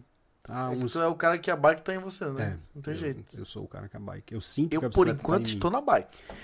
Então, é, é uma experiência que, que ela muda vidas. Olha só a quantidade de pessoas hoje que a gente pode mencionar aqui que perderam peso, que melhoraram qualidade de vida, que melhoraram é, frequência cardíaca, que pressão, que Sim. tinham, pressão desregulada e começaram a praticar o ciclismo e equilibraram tudo isso, todos esses pontos da, da, da- saúde. Né? Então a gente poderia aqui mensurar muitas pessoas que testemunham isso. Né? Sim. Eh, hoje a gente tem esse, esse lado ali muito próximo né? dos nossos seguidores que estão ali no Insta. Né? Como é que o pessoal te acha, lindo? É Arlindo Kaiserberg, com K. K da cerveja ali, Kaiser da cerveja, mas é um Berg, né, no final. Zizinda in Kaiser. Ou Arlindo TSW, só vai ter um também. Só tem Legal. um com o TSW Bike ali no final também. Kaisenberg. Kaiserberg. Kaiserberg. Isso. Ah, A gente pode separar um podcast depois só para falar de outras particularidades. olha aí. pensando, de repente contar a Mas história, é- quando, como foi, por que, que eu escolhi Santa Catarina. Mas o que ciclismo é uma coisa que é, Porque é tudo está pô. englobado dentro do ciclismo também, das razões, né? Que E loucura. Isso é, isso é Que muito- massa, cara. Seria, né, de repente, um convite Melhor pra, ainda. Né, ficar aí mais lisonjeado ainda. Melhor ainda é convidado de novo. pedalar com esses caras. Rapaz, pedalar, então, eu espero também ter uma experiência juntamente aí para pedalar com vocês. né? Quem sabe a gente programa aí pra fazer O o. Guga aqui já é deu que uma é, canseira em O Vale mim. Europeu aí junto, pô. Pois é. Numa, Olha aí. numa pegada que tu não fez, que foi o cicloturismo. Equipar a tua bike com barraca, com tudo, a gente sair, Sim, cara. sim. De repente é legal, porque. backpack, e com a- né? É. É, o bikepack, pelo que a gente teve sabendo essa semana, é, é a pegada do, do minimalista na bike. É o menos cartão de crédito. possível. Né? É o cara que anda rápido, mas tá levando barraca, comida, Sim, tudo, sim. É a pegada Tudo do, do, do Rafa do canal de bike é o bikepack que ele faz. Isso, é o Cicloturismo cicloturismo é... o cara vai cangadaço mesmo, vai com Sim. tudo ali pra passar dias, né? né? Passar É. dias e aí virando É isso que eu estradas. entendi, né? Fica aí, de repente, um convite pra gente trabalhar junto, cara. Sim. Entendeu? E aí seria legal, né? Uma experiência nova pra ti, pra gente, pedalar acompanhado também. Quem sabe aí, né? A gente, a gente tá, es- tá equipando as bikes pra fazer mais conteúdo. Fazer, formar essa parceria. A gente Legal. quebrar essa bolha. ó, a gente nunca tocou de bike no canal.